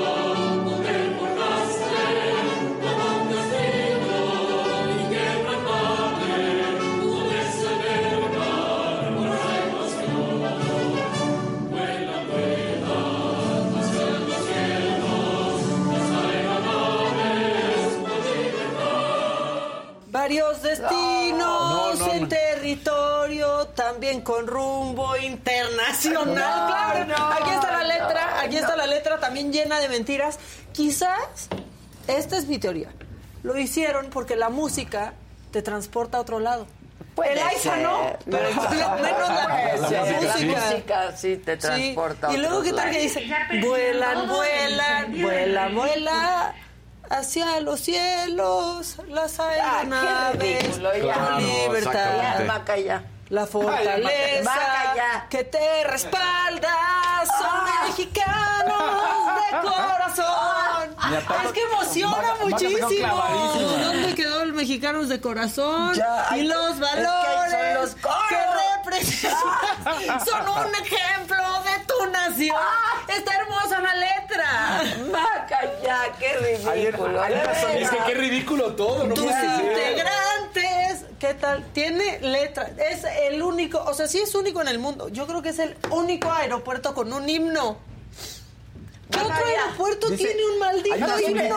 Algo mejor un que azulito, compartir. un azulito que dice Mar MGMD. Con ese himno me sentí en la URSS. ¡Qué miedo! No, no, que ¿cómo puede tener un aeropuerto un himno? No puede ser, no puede ser. Miren, Jorge dice que para cuando un himno de la saga. Pues. Y aquí en la saga, Doña Adelita, te trae en chingas, sí señor. Eso, sí, o sea, hagan. No tendrá más de una Ay, pista. Jimmy nos hizo una Sí, canción. Ah, sí, es cierto, sí, es cierto. sí, no lo tienen por ahí, estaba bien bonita. la- Háblale, que nos la cante. No, bueno, pero, ¿qué más, o sea, mamáquita? no- Que ya llegó el Javidermo. Bueno, está bien, tenemos mucho. Entonces me voy a saltar, fíjense, me voy a pasar lo del señor que le pusieron. Es que no, no me lo quiero saltar. A ver. A un señor, este, pues mira, nada más te voy a decir quién es. Es Ricardo Aceo Samaniego y él. Pues es el presidente del Sindicato de Trabajadores de la Industria de la Radiodifusión, Televisión, Telecomunicaciones Citatir. similares. Citatir. Citatir, que también tiene su himno. Exacto. Con una... na, na, na. Bueno, así lo recibieron en Quintana Roo, no con el himno del Citatir, sino El con de el de Paquita. IPA. No, el de Ah. Paquita, la del barrio. Órale. Échenlo. ¿Qué?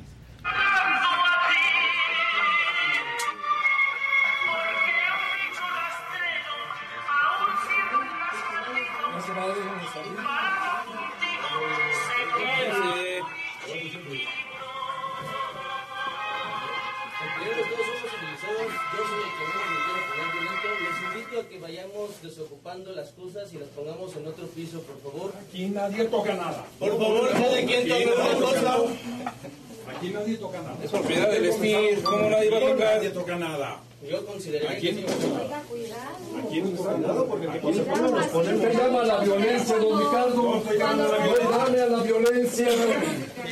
No llame a la violencia. A ver, déjame, pónganse los cinco aquí del comité y llegamos a un acuerdo. No, no hay acuerdos, ya no hay acuerdos. Ya no hay acuerdos. Ya no hay acuerdos. Así están pidiendo su renuncia. ¿Por qué? Porque hay denuncias de fraude en las cuentas sindicales. La recibieron con la Sí, rata de dos con patas. la rata de dos patas. Y ahora vámonos hasta Acapulco. Es un recorrido express y veloz porque ahí la presidenta municipal Avelina López estaba con Niurka. Ni Niurka supo qué hacer con este video tan incómodo. Yo no sé si ya quiere Avelina López hablar como el presidente, si estaba muy nerviosa con Niurka junto o qué pasó.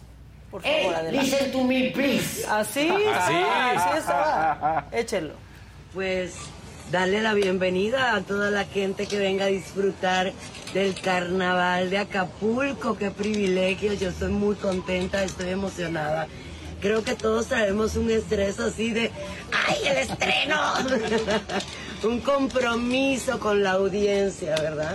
Pero aquí se te da de manera natural, para hacer alegrar los corazones. Es, vamos, el carnaval es, es, es una especie de entre entre la, la parte de la alegría, los grupos, la esencia de, de- de tu- de la naturaleza, ¿no? del ser. Entonces, vénganse al carnaval, empieza del 16 al 19. Están muchas cosas por pasar, cosas bonitas. Acapulco es un lugar bello por dentro y por fuera. Es un paraíso. Más con la presencia de Dios. Gracias. Te recibo con el corazón. Oh, qué linda, qué amable. Y me encanta porque yo sí estoy muy comprometida con la audiencia, con la gente, con la raza. Este, para mí es demasiado importante. Acapulco. No, bueno. Cuando Bello por. ¿Qué onda con eso? bello por, dentro y por fuera. ¿Qué le pasó a Belina? Bueno, voy a No, seguir no, no. promocionando la hermosa República Mexicana porque qué mejor, qué mejor que estar en la playa, en las hermosas playas de Cancún Qué rico. y ver esto. ¿Por qué piensan que esto es buena publicidad? A es que ver. en serio se están pasando. No, no. ¿y eso qué? No. ¿Quién va a querer ir así? No, no, no, no.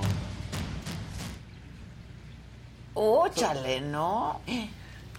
¡Qué miedo! ¿Quién va a querer ir así a Cancún? No, a ver, de veras la traen requete O sea, no, no, todo, no, ve, O sea, todo un pelotón. dicen que... Está la eh, guardia Claro, que con la todas las metralletas así, No no. Por supuesto que no. No es como de, ay, qué seguro me voy a sentir, No ¿no? manches. En serio, en serio, hagan mejor un comercial con la playa llena de sargazo y va a ser mejor.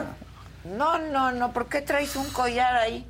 Mardi Gras. Mardi muy Gras. Mardi Gras. ¿Por qué viene Oiga, Ma- tú, Gisela? Gisela, trae collar. unas perlas de la son de la. Virgen. No, ¿verdad? No hay aquí, no hay aquí en la oficina. Y ya, rápido, rápido. No, Está en aquí no hay, aquí sí, no hay. claro. Este, Ya ni el. Ya el No, Isaac. no, era nuestro único puro. Bueno, cada Me lo viernes. echaron a perder. Le- Exacto. No, no balearon. Ya lo no, no balearon. Sí. Ya esta barba le salió bien ¿Qué rápido. más? Bueno, cada viernes hay una cosa que se llama la, eh, la ciudad y la transformación. Se transmite en las redes de Ah, Claudia, Sheinbaum. Lleva sí. dos, creo. Lleva dos que son conversatorios, que eso me parece que es una buena idea. Porque nunca la podemos escuchar realmente, ¿no? O sea, Este. Y creo que, va, o sea, invitó a Bartlett la sema- el viernes pasado. Eh, Mande. y es que ¿Eh? justo es lo que te iba a decir. Logró lo impensable Claudia Sheinbaum. Mm. Que yo le quisiera dar las gracias a Bartlett de algo. La verdad, aquí van a ver por qué. La luz. Sí.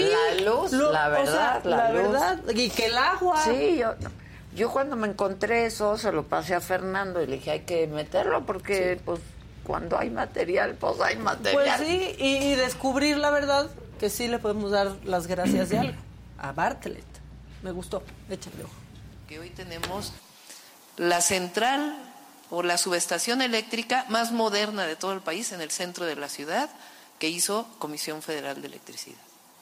De otra manera, hubiera sido imposible y además hubiera sido mucho más caro. Les pongo otro ejemplo. Recientemente se tronó un transformador del sistema Cutzamala. La Conagua nos dijo, se va a quedar la ciudad con una cuarta parte, una tercera parte eh, del agua, eh, o sin recibir agua, además del tema de la sequía, porque nos vamos a tardar dos meses en arreglar el transformador. Pues le hablé aquí a Manuel Bartlett y le dije, este, échenos la mano, ¿cómo le hacemos? Y hablaron con Conagua y en dos días resolvieron el problema. En dos días resolvieron el problema. Trajeron un transformador de no sé dónde, lo pusieron en el lugar, lo echaron a andar y hoy están haciendo un proyecto de más largo plazo para la estabilidad del sistema Cutzamala. Eso está bien. Ahora, esto de los viernes, eh, yo me acuerdo que Fox lo hacía los sábados, no sé si se acuerdan. Yo llegué a ir como al primero o al segundo con diferentes personas y entonces el presidente conversaba Sí, sí, y lo transmitían. Este, que me parece muy bien y así se llama el conversatorio, ¿no? Sí, y- Invítanos a conversar. A la ciudad y la Invítanos transformación. a conversar o yo te invito a conversar aquí que también tengo el mío. Y está bueno. Que está padre, me gustó eso de el conversatorio, para que se pueda conversar. Y te eh, no, está interesante lo que tiene que decir, o sea, me gustaría No es el pues. martes del jaguar, que es un show ahí, No, un no. reality. Copia no. de que... No. pero este sí está, sí está bueno y pues con Y un tema que- que, está muy cañón Muy como el agua. Y, y sí, y yo creo que van a estar, pues así, va a estar invitando los bienes. Creo que lleva dos, yo me lo encontré por ahí. Sí. Dije, ah, pues hay que meterlo. Muy bien. Me ¿Ya estás? de onda. El que Gracias, sigue. Por favor. No, pues sí. El que sigue, venga.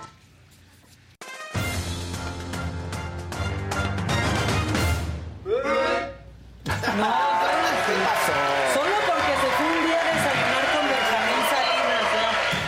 Una solita de Victoria Segura diciendo que se robaron el himno del AIFA de las secundarias técnicas. Es que de veras, ya. Vuela, vuela, himno. Sí, no los no avioncitos en su piscina. Vuela, vuela, pusieron a Magneto. Sí. Este, pónganle like, ya lo saben, es miércoles, mitad de semana, y sigue dando el chisme de la Fórmula 1, y lo hemos dicho, yo creo que así nos vamos a sentar No, todo el año, ¿eh? muy Así bueno va a el ir. chisme. Ahora resulta que Helmut Marco, ya sabemos el asesor, la cabeza por parte de Red Bull, bueno, dijo y dio a conocer para muchos que no sabían que hay una regla que se implementó para esta temporada con respecto a Checo y a Verstappen.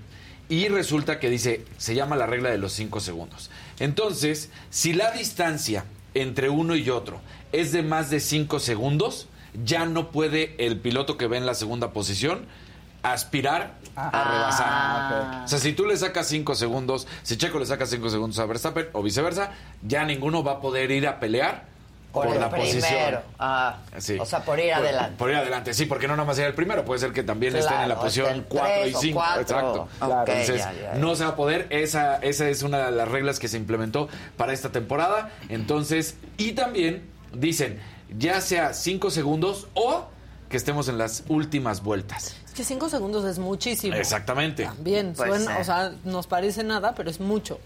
Y entonces dice, si es eso o se están en las últimas cinco vueltas también, no se puede hacer ya nada. Ok, ya se pero respeta eso la ya posición. es hasta el final. Ya, o sea, ya toda la temporada va a ser así. No, pero no aplica mientras está la carrera, solo al final, las últimas cinco vueltas. No, ¿o sea, es en las últimas cinco vueltas no pueden rebasar. Ok. Y si en cualquier momento de la carrera hay una distancia de cinco, cinco segundos, segundos. Ah, no puedes ir a rebasar. Ah.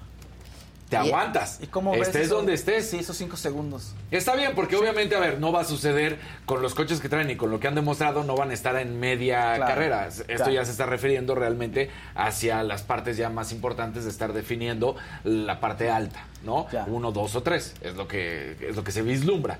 Me parece bien porque así ya le das a Checo esa tranquilidad.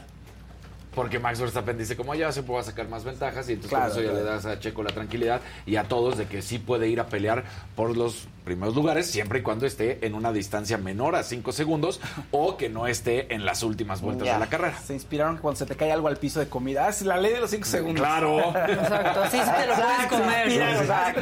Que sí es válida, sí es válida. Sí, o sea, claro. cinco segundos, antes de 5 segundos es Yo válida. sí, yo sí, lo Claro que sí, pero- sí, sí, por supuesto.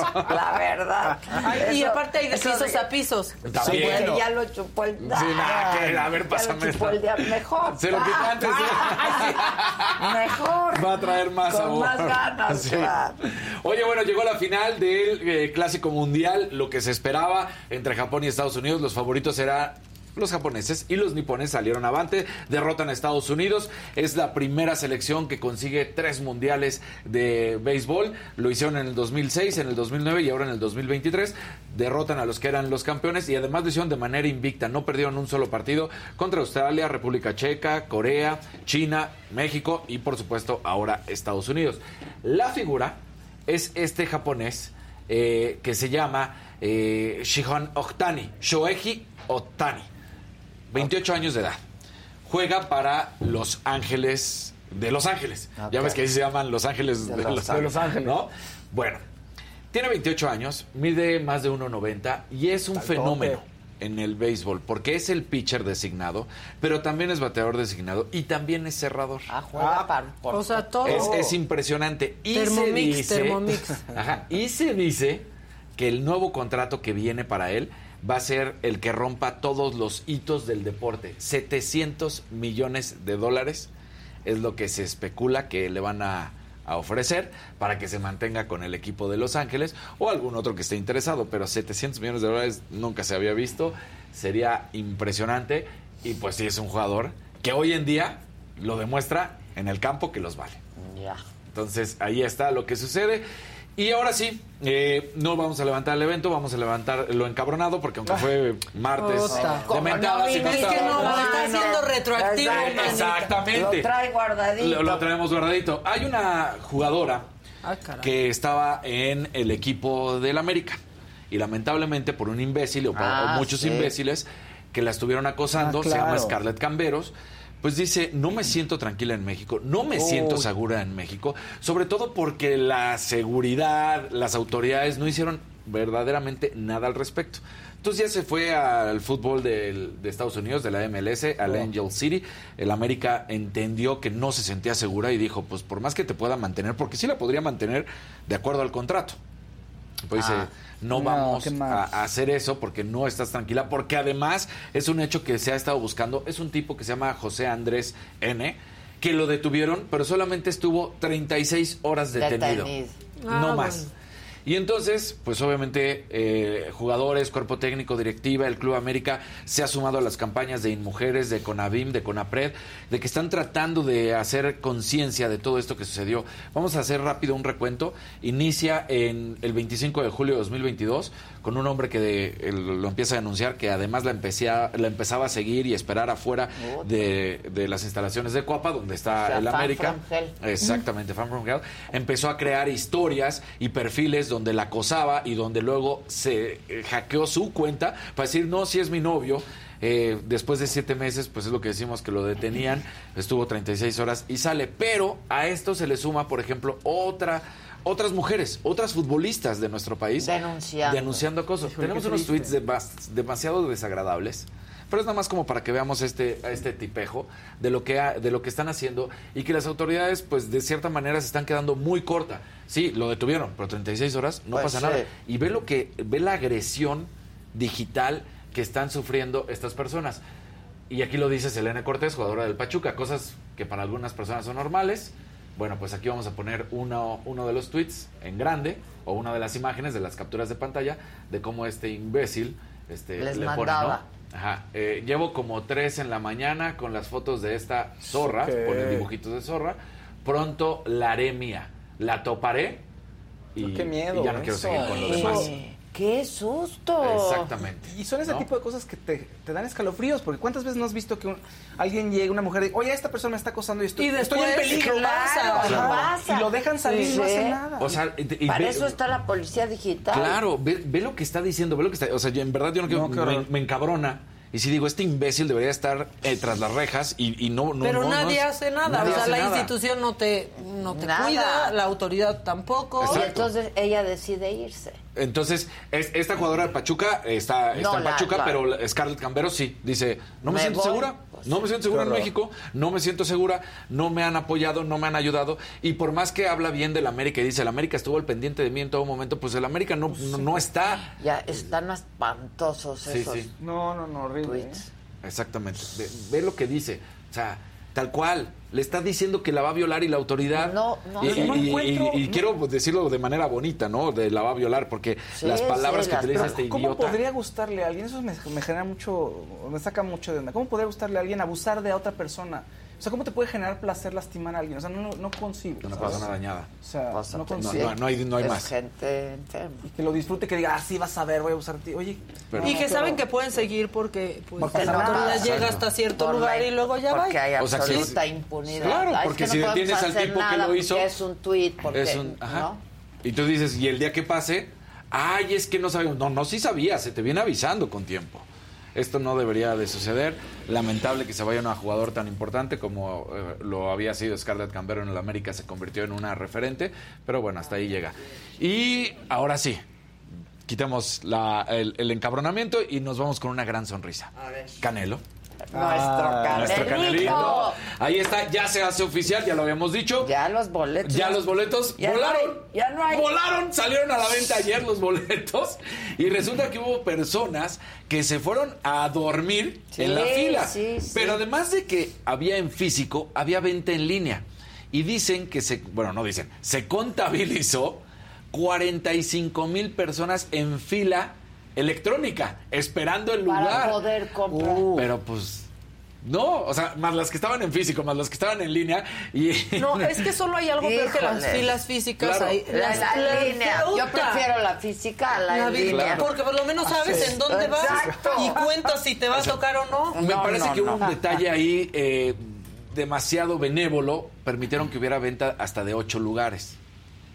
Ah, por podías persona. comprar ocho. Sí, entonces creo que ahí, Para ahí que les haya reventa. Exacto, ahí les falló un poco la táctica y los boletos, como lo habíamos dicho, sí, estaban en 350 pesos, pero por supuesto los de ringside y los demás eh, caché hasta 50 mil pesos. Aún así, es extremadamente barato y fue gracias a que Canelo dijo, no importa, vamos a hacerlo, vamos a estar a favor, quiero pelear en mi Guadalajara, quiero pelear en mi país. Próxima pelea, 6 de mayo, contra Ryder, John Ryder, el inglés, y vamos a ver qué es lo que sucede, pero volaron los boletos, volaron los boletos. 350 pesos Pues hasta es que 50 mil. sí. ¿no? Isaac Saucedo dice, yo sigo en la fila. Pues sí, Ahora sí que a la cola. Sí. Sí. Ay, ojalá podamos ir. Ah, sí, Ya tenemos invitación al palco, dijo. Ya Ya, ¿Qué tal que dices tú? Sí. Dice Adela, ¿y cómo se ve? Lejos, pero a gusto. Pero estamos en el, pero estamos ahí. Nos invitó, ¿eh? Dijo. Sí, nos Sí, invitó. Nos invitó. Dijo. Alejandro Y ya queremos ser doble diamante nosotros. Exacto. Exacto, sí. Exacto. Ya, Muy bien. rápido. Javi, vente para acá. Pásale en Pásale, caliente. pásale. Como vengas. Que lo... ¿Cómo? Ay, eres muy primavera. Ya, ya, ya. Bien, Me iba a venir vestido de abejita, pero Pero ¿y qué pasó? Pues si Dije, la no, primavera. la primavera, la sí, primavera. unas caracterizaciones muy buenas. Sí, ¿cómo estás? Yo pensé que tú ibas a andar aquí ya como madre tierra. Hola, hola, hola. Pues yo de rosita por aquello de la primavera. Muy Oye, bien, mi mamá muy me bien. mandó un mensajito. Buenos días. Feliz día de la primavera. Y yo, ay, gracias, pa, te mando un beso. Ay, mira, qué Sí, mi bonito. Sí, qué padre que... Sí, claro. la verdad. El equinoccio. Sí, que haya, exacto, que... Entró ayer 5, 3 de la tarde en nuestra hora, ¿no? O 4. ¿Y qué tal hace más frío ahorita que entró la primavera que hace dos En las semanas? mañanas está haciendo muchísimo frío. Mucho frío. Hoy no siento tanto frío como en días. No. Ayer me estaba helando. más tapadas. ¿Qué onda, mi Javi? De hecho, es una de las temporadas también más receptivas para la piel y que la piel también libera ciertas endorfinas, activa receptores, mejoran algunas enfermedades porque en general todos los pacientes están de mejor estado de ánimo y es por eso también que los países más eh, con climas cálidos tropicales tienen en teoría pues más carnavales, más fiestas, eh, son como más eh, animosos que países donde eh, las horas de sol son muy poquitas, que hay mucha niebla, que la mayor parte del día están oscuros, eh, tienden esas personas a tener mayor cantidad de presión, eh, el estado de ánimo no es igual que aquí que pura gente con bonito carácter. Exacto, ¿no? Sí, Por el sol. exacto. Entonces sí influye mucho el ciclo circadiano, Claro. entonces ahorita eh, felicidades a, a toda la gente que sabe disfrutar de estas eh, épocas, pero sobre todo que sabe cuidarse también la piel. O sea, el chiste es poder disfrutar, poder ir eh, a vacaciones de, de spring break, de verano, de Semana Santa, pero cuidándose adecuadamente cada quien a la edad que le toca. Y el día de hoy vamos a hablar un poquito de vitaminas y piel. Hay muchísimas vitaminas que nos ayudan a diferentes actividades de la piel y del metabolismo. Dentro de las nuevas áreas metabólicas en la dermatología existe una subespecialidad que se llama medicina funcional, en la cual ha visto cómo mejora mucho si empezamos a prevenir o a suplementar de los 30 en adelante para que podamos tener un metabolismo lo más sano posible. Entonces influye mucho lo que comemos, lo que tomamos, lo que ingerimos y lo que nos untamos. No es lo mismo una vitamina tomada que una vitamina untada. Entonces no sustituye una a la otra, entonces mientras más nos cuidamos, pues mejores beneficios vamos a tener. De las vitaminas untadas, de las que tienen mucho más estudios, es vitamina C y vitamina E. La vitamina C se puede ocupar de día o de noche, sin embargo actúa como antioxidante, entonces si la ocupan de día antes del filtro solar nos va a ayudar a que la piel se proteja mucho mejor y no les va a manchar, no les va a irritar, porque la mayoría de la gente piensa que por llevar el nombre de ácido ascórbico o una molécula ser ácida puede irritar o puede quemar la piel y no necesariamente. Hay eh, sustancias que no dicen la palabra ácido y que pueden ser mucho más irritantes o que pueden llegar a quemar la piel aunque no digan ácido. Entonces, en la mañana utilizar vitamina C, esta es una de las vitaminas C que utilizamos, se llama vitamina C de Sesderma. Hay en crema para la gente que tiene la piel seca y hay en suero para la gente que tiene la piel grasa. Prácticamente todas las vitaminas en la actualidad existen en suero y en crema. Cuando me preguntan la diferencia para escoger una, pues así a grandes rasgos, las cremas son para pieles secas, los sueros para pieles eh, que están mixtas o que tienen predisposición a hacer grasas porque se absorben mucho más fácil y dejan menos residuo de sensación como de crema en la superficie de la piel. Los labios también sufren con el sol.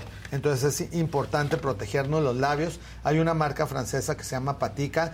Esta tiene también diferentes tipos de vitaminas que pueden ser utilizados. también, con frío Que muchísimo. se queman con todo, Sí, los sí. labios son bien Exacto, sufren ¿no? mucho de los Sí. extremos de temperatura y los labios tienen una, eh, un daño celular que se llama queilitis actínica, en la cual la gente normalmente no piensa en el labio para protegerlo y te pones el filtro solar en todo el rostro. en Ah, los labios claro. no te lo pones porque te puede dar un sabor desagradable, pero hay filtros solares especiales para los labios porque también hay cáncer de piel en el labio. Entonces hay gente que se ha subido toda la vida y puede tener de repente una úlcera que no le cicatriza, que tiene ahí como una pequeña apertura y que dicen es que traigo ahí como una rascada, una rasgadura que tiene seis meses, pues ya no es una que se arrancaron simplemente un pellejito, pueden ser inicios de cáncer de mucosa en el labio. No le pasó así, creo que tú no. Eric. Rubin Sí. tenía, eh, nos contó lo acá. contó. O sea, que tenía como una heridita que no la- cerraba y no en la- cerraba. en, o- na- en nariz y en el labio. Que por eso ya no De tomaba hecho- el sol y Ajá. ya mejor se iba a las...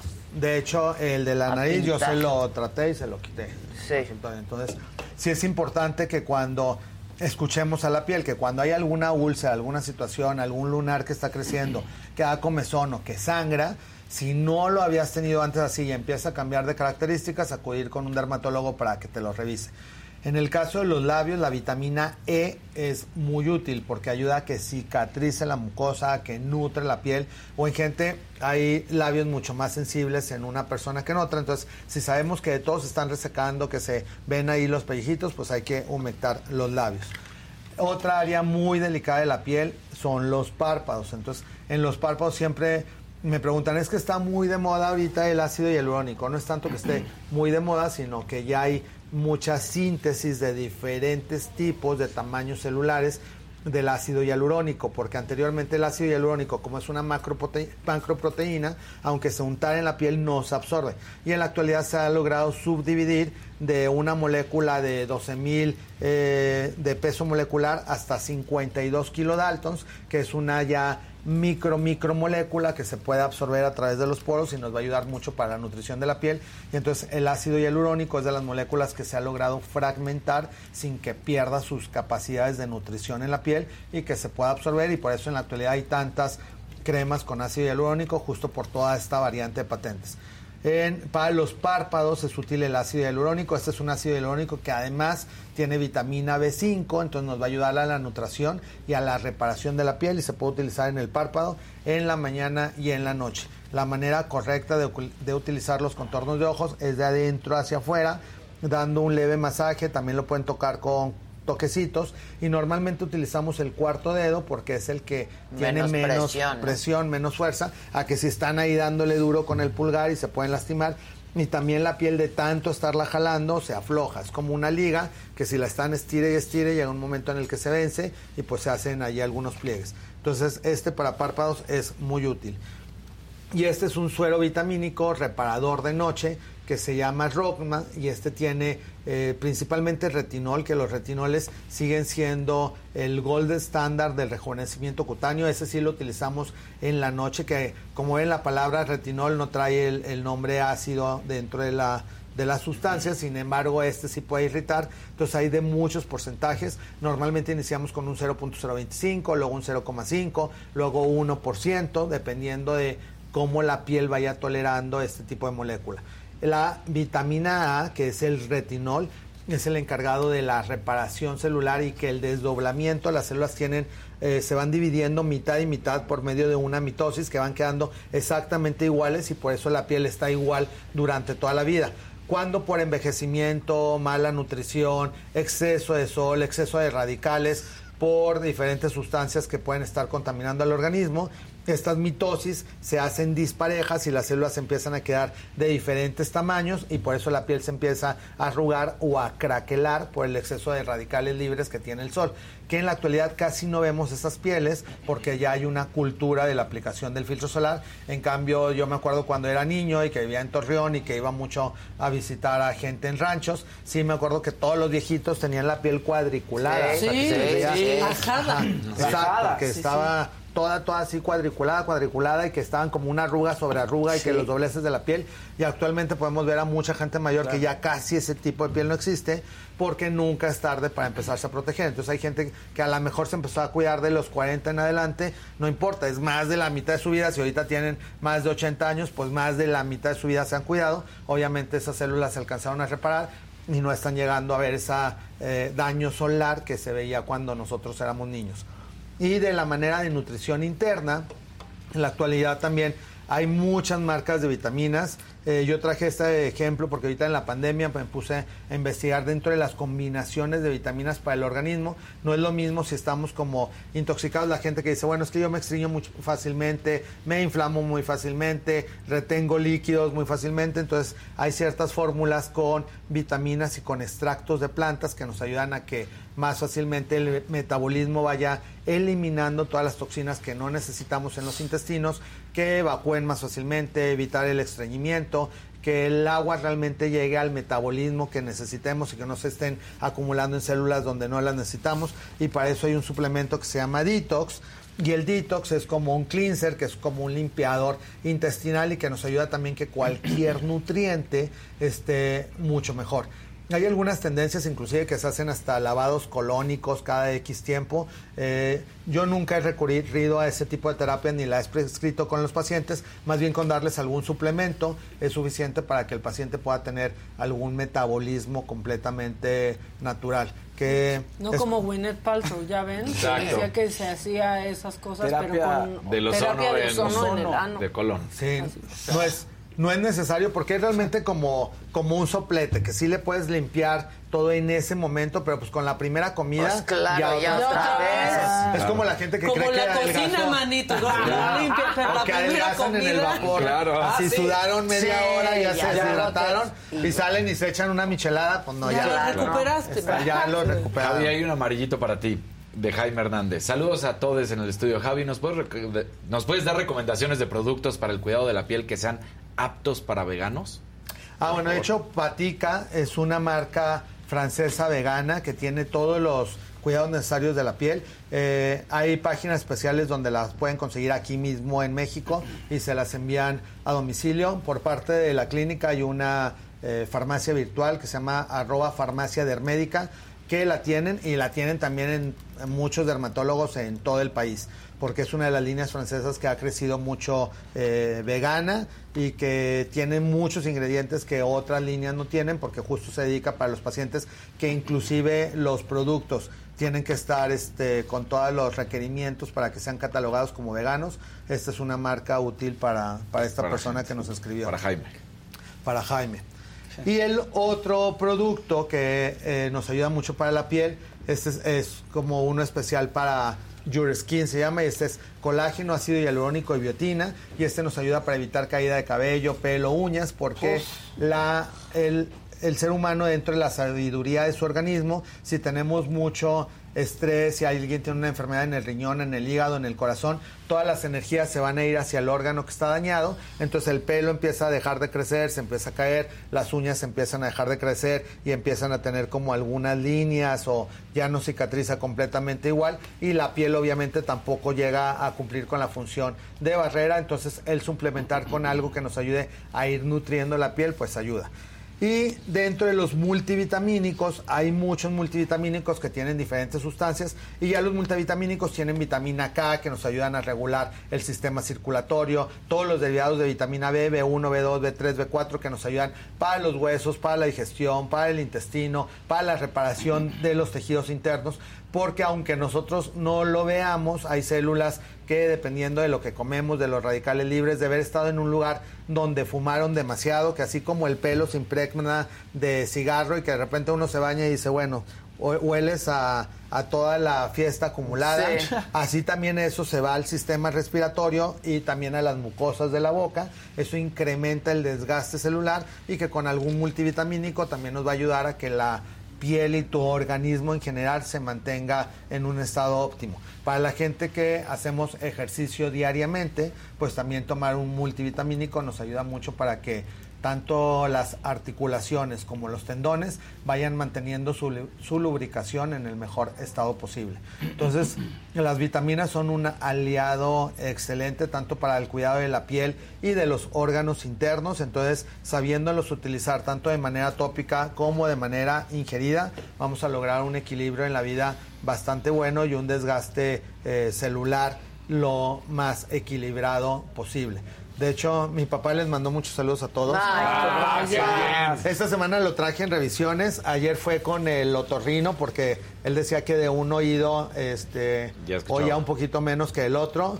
El diagnóstico fue vejez, que está completamente No. bien y que ya por la edad le había disminuido, tenía hipoacusia de un lado, pero que no necesitaba ningún tratamiento. Entonces, eh, moraleja, pues empezarnos a vitaminar y a cuidar y pues hacer ejercicio, comer lo más sano posible para que independientemente de las cosas que nos van a ir llegando por la edad, pues lleguemos a, a lo mejor posible. Pues sí, yo tengo una pregunta. Por ejemplo, esta vitamina C, ¿la usas antes de tu crema hidra de tu suero, de tu crema o cómo? Es Sí, que las- cada vez nos ponemos Sí, más claro. cosas. Pero puede estar muy sencillo. Yo les recomiendo, por ejemplo, en la mañana tres pasos únicamente. A ver. El primero con vitaminas, que puede ser vitamina C en, en crema o en suero. Te lo pones en toda tu cara. El segundo paso es la crema, que las cremas hidratantes, hay una- algunas que tienen despigmentantes y otras regeneradoras, dependiendo del caso de cada quien. Las chicas que tienen ya paño, tienen muchas pecas o tienen algún daño celular en particular, pues ponerse una crema para reparar ese daño. Las personas que únicamente lo quieren por hidratación, ponerse alguna crema hidratante. Y el tercer paso es el filtro solar. Que filtro solar hay mates para que no te brille la piel, hay con nutrientes, hay con maquillaje, hay ya antiedad. Casi todas las marcas tienen filtro solar anti-age, que tienen antioxidantes que nos ayudan a reparar el daño del DNA, no tanto como antioxidantes de vitaminas, sino antioxidantes que el DNA es lo que les es como la la llave de las células para que se mantengan funcionando adecuadamente. Si esta llave se rompe, entonces ya no va a girar en la cerradura y el engrane ya no va a moverse como debería. Entonces al repararse nuevamente el DNA, vamos a evitar que inclusive haya cáncer de piel y hay algunas otras alteraciones que por el envejecimiento cutáneo o la inflamación crónica se pueden presentar. Entonces con esos tres pasos en la mañana son súper útiles. Y en la noche igual poner alguna crema o algún suero reparador, la vitamina que nos toque, obviamente el contorno de ojos y listo. Entonces realmente no son tantos pasos, sino que en la actualidad la mayoría de los productos están diseñados para tener 3, 4, 5 componentes que no compitan entre ellos, que se absorban fácilmente y que nos ahorren la cantidad de pasos para que no sean rutinas de 12 productos, sino Claro. que con tres productos bien escogidos tienes eh, una piel súper sana. Entonces, vitamina C ya sea en crema o en, en suero. Tu Luego crema tu de día crema de día y y, tu filtro luego solar. tu filtro solar. Con- un proceso. Y con Pues eso... no, son tres pasos. Hay que hacerlo. Y, con eso te ves como los chicos de Me lo dijo Adela. Exacto. Con filtro incluido. Y, bueno, yo sí me pongo para los para los ojos y los párpados, ¿no? Sí, la crema de ojos. Pues esa, la esa va antes recomendación. que cualquier sí, cosa. es el primer paso en la mañana y en la noche. Para que justo hay gente que dice es que me llora el ojo durante el día, este, o me arden los ojos con los productos, y es porque muchas veces los productos de la cara te los llevas a los ojos. Entonces, primer paso, colocarte la crema de ojos y luego ya todo lo demás. Porque si estás aplicando los productos y el último paso es la del contorno, te estás Ya se llevando la mezcló todo. se mezcló todo, entonces lo que te queda en el primer sudor, parpadeo, Yo es lo primero lágrima, que me pongo, la crema de ojos. Ahora, traen los Adela, si no va a hacer nada saliendo de aquí, Yo ya me está desmaquillo. en el coche desmaquillándose. Sí, yo en mi Eso es coche lo que hay que tengo hacer. mi kit para desmaquillar. Sí. Claro, y sí. ya me pongo todo el numerito de si nuevo. ya si se desmaquillan y se colocan directamente los productos, van a tener una absorción mucho mejor y la piel se obstruye mucho menos porque también el poro se va tapando y ya si el poro está tapado necesitan hacerse como limpiezas para poder sacar los granos que se quedan Claro. enterrados. Que bueno, hace poquito subí un grano casi de centímetro No, y medio. no, Sí. Y un, eh, un pie descarapelado. Sí. Que, que de repente hay, cosas que digo, es que, ¿cómo grano. podías traer el grano ahí está, hasta como le digo, eso, eso ya fue bautizo, no fue, Dios no fue una extracción. parto. Exacto, sí, ya fue una, un nacimiento Me ahí. encanta que subas eso. Eso ya Sí, es, sí. sí, porque a la gente mucho le morbo. encanta Claro. ver. Sí, Oye, eso, pero ya es una intervención. Sí, ya O prácticamente es una intervención. De hecho, estuvo tanto tiempo el, la obstrucción ¿Se hace del por ahí quiste o qué? que se hace como un canal que cicatrizó. Entonces, efectivamente, se forma un quiste que al sacarlo, literalmente queda un hoyito como de una cicatriz de varicela, Sí. que si el paciente ya no quiere el hoyito, pues habría que hacer una pequeña cirugía para volver a liberar los bordes y volver a unir la piel. Entonces, para evitar eso, lavarnos la carita en la mañana y en la noche, Sí. no colocar, porque muchas veces, bueno, ese poro se lo tapaban con maquillaje. No, actualidad- lo van rellenando. Claro. Entonces, en la Y actualidad. Y, si no era de, y si- o más bien, y si era de los que compartían, ahí se lo estaban poniendo a otro No, también. y es que da una ansiedad ver el hoyo del poro. Claro, en la actualidad hay, que te sacaste hay algo. bases de maquillaje tan buenas que también el maquillaje ha avanzado mucho. Claro. Que un día invitamos a alguien de caracterización aquí para ver cómo cualquier enfermedad de la piel o cualquier este, cosa que tú no quieras que se vea ya se puede cubrir con, con maquillaje. De hecho, bueno, hay muchos en las redes, en TikTok, en Instagram, de cómo la gente puede estar con imperfecciones, cosas y todo, y quedan, bueno, de concurso. Bueno, hay, de- hay marcas que nacieron justo para eso. It Cosmetics, Ajá, que es, a mí eh, usted es la que la que más uso.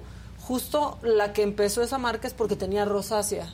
Ah. Y entonces empezó a desarrollar productos a partir de eso, que sí te cubrieran, pero que no te dañaran la piel. Sí, pero un- digamos, una cosa es la rosácea, que te ayuda para que te veas como mejor y no se te vea la piel inflamada y que ya muchos de esos maquillajes traen también antioxidantes. Y otra cosa es la cobertura, así ya es, te vuelves en un personaje, ya eres de las guerras de las galaxias. sí. Que es una persona, ya es una Y caracterización. luego no es amaneces un y al otro maquillaje. día dices mucho gusto, manita. Exacto, O sea, también. porque el cubrirte justo eso, o sea, una cosa es cubrirte una pequeña rosácea a cubrirte los puntos negros, los tapones. Es las- peor. Ajá.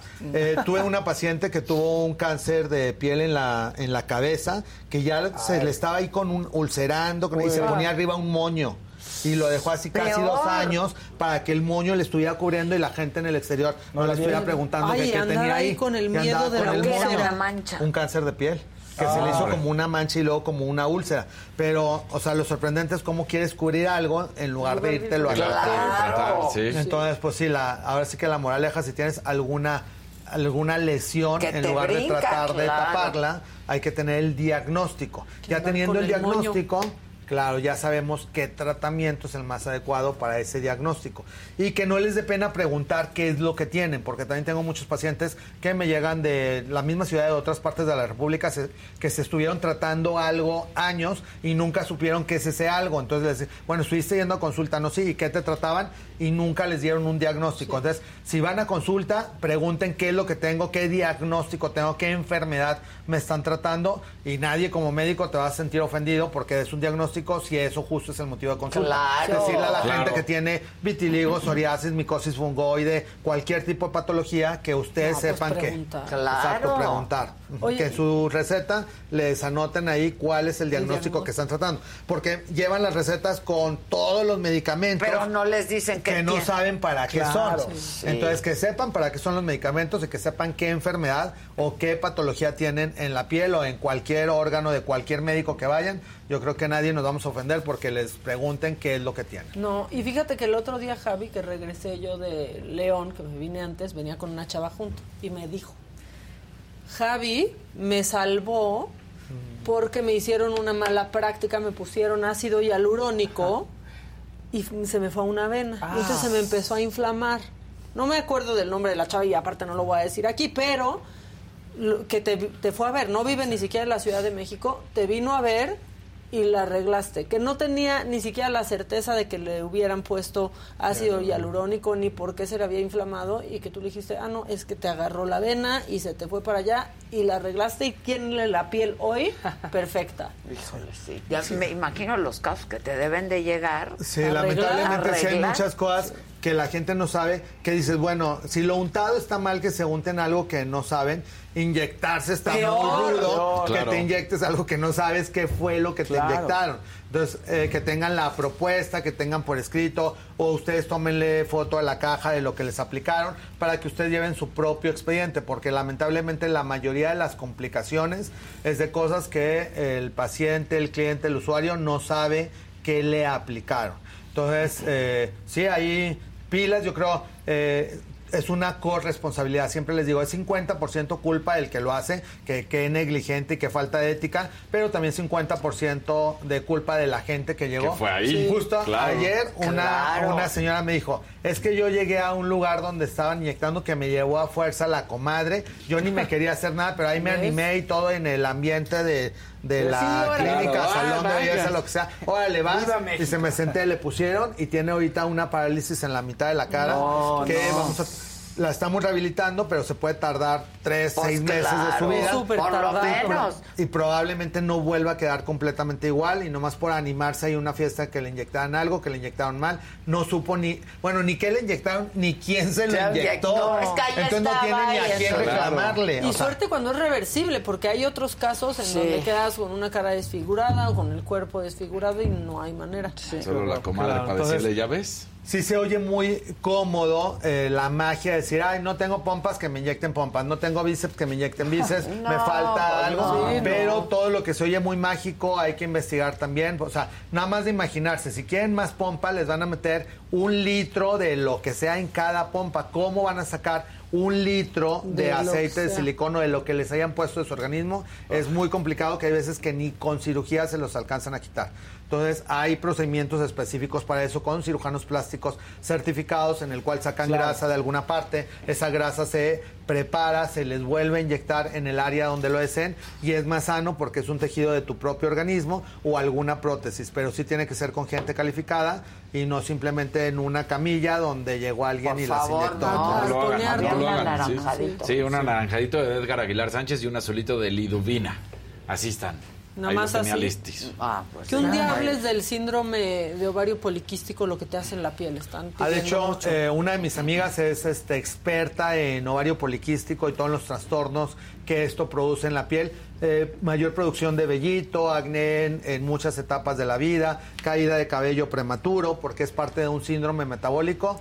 En la próxima semana, para que bueno, se suscriban, nos den like, comenten, vamos a traer a la cirujana plástica que operó a mi mamá de la blefaroplastía eh, hace una semana, que ayer le quitaron los puntos y que está súper bien. Gracias a la gente que me ha escrito preguntando cómo está mi mamá. Está súper bien y yo creo que la próxima semana les vamos a, a pasar las fotos, vamos a invitar a la cirujana y vamos a tener un giveaway con ella en donde va a donar un procedimiento quirúrgico para alguna de las suscriptoras de aquí de Me lo dijo Adela para ir festejando el, el 10, El de 10 de mayo. mayo, Entonces que ya nos claro. vamos a empezar a preparar para darles súper regalos, así que suscríbanse, compartan, pongan like, comenten.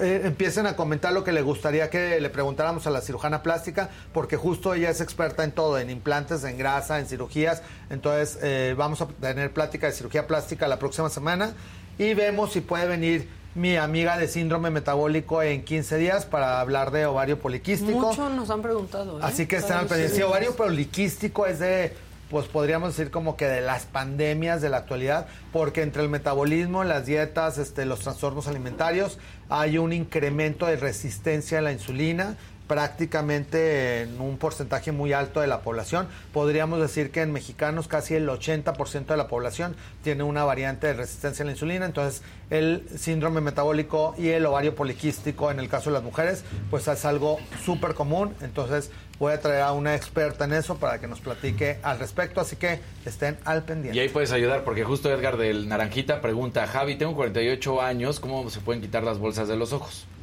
Si es demasiada bolsa, lo ideal es cirugía Así que entren al giveaway de la próxima semana porque pueden ganar una cirugía de, para quitarse las bolsas y va a ser algo que les va a durar prácticamente para toda la vida. Porque ya hay, hay como una hernia de una grasita y de una bolsa que tenemos que aunque con algunos productos inyectados podemos drenarla, se vacía, pero poco a poco se va a ir llenando. Entonces ahí lo ideal sería quitarla quirúrgicamente y les queda súper bien. La cirugía de los párpados es de las más nobles en cuanto a recuperación y que eh, te hace un cambiazo y te refresca la, la cara para el resto de tu vida. Es bien fácil esa. Sí, y tanto en hombres como en mujeres les va súper bien. Ambulatoria. Ambulatoria.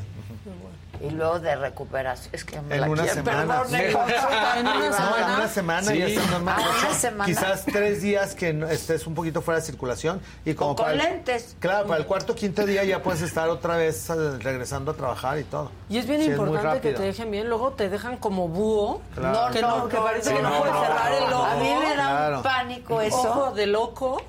Sí, me no. muero, por Sí, eso nunca claro. me la he hecho, pero Sí, sí, claro, tengo claro. ganas de hacerme. No, sí está, Pues ahora que está venga muy la... bien. Porque dicen que es súper finita, ¿no, Javi? Ahora sí, que es súper finita la, la herida, eh, cicatrizas perfecto, te recuperas en una semana. Sí, son de las cosas que valen la pena. O sea, ¿me puedo operar y, y viajar? Sí, te puedes operar y viajar.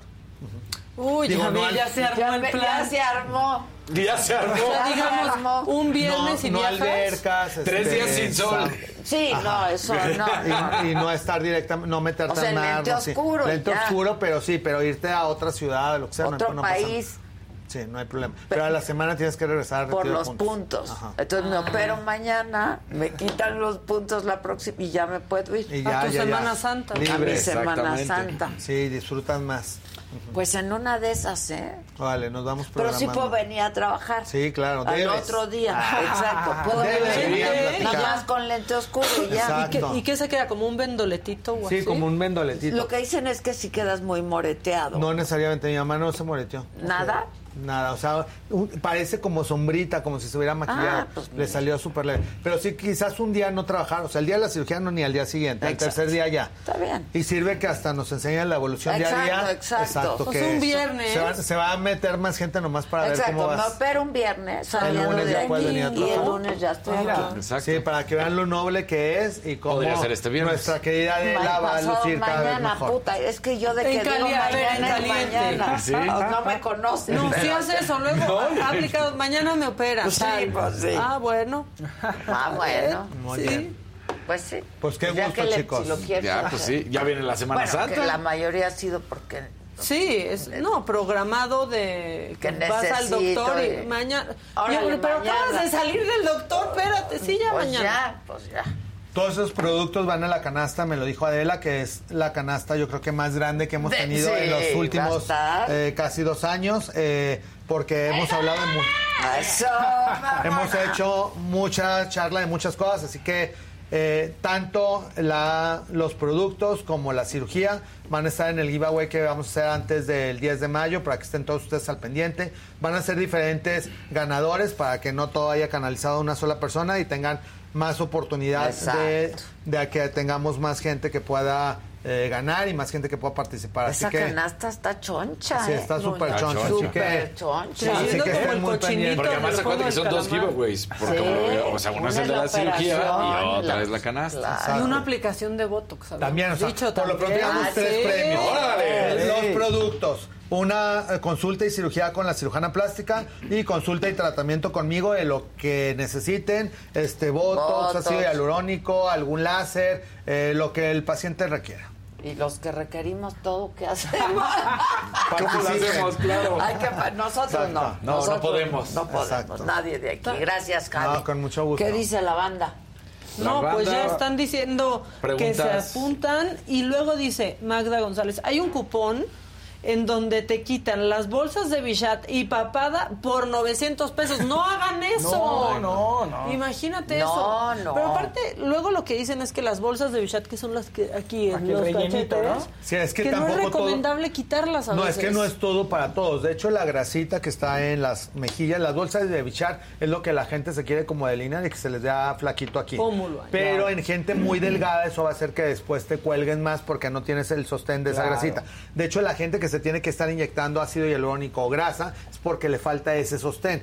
Entonces, dentro de los conocimientos anatómicos del dermatólogo y del cirujano plástico es que te indiquen qué le sirve a cada persona. El, el problema de ese tipo de lugares o paquetes es que no indiscriminan. O sea, tú llegas con tus 900 pesos y sales acuchillada y no supiste ni qué, ni Sí, qué pasó. no, Entonces no. hay que investigar mucho más a dónde van a ir, que realmente estén certificados, que tengan, o sea, hay gente que por quitarse unas bolsas de bichar ha perdido hasta dientes, hasta dentadura, porque ¿Qué? se les hace una infección de tal tamaño que se le va la encía Ay, y las infecciones Y eso es bien peligroso. se pueden ir hasta cerebro. Sí, está ahí directito, Sí, de la boca es lo peor que puedes- Sí. sí, sí. Sí, sí, sí. Entonces, no porque algo esté barato o, o se animó la No vecina es recomendable. No, pónganse a investigar que realmente sea algo que vale la pena. Porque hay cosas de esas que ya son irreversibles. O sea, te quitaron un párpado, te quitaron... Ya no hay manera de volvértelo a pegar. O sea, ya quedas como osito remendado.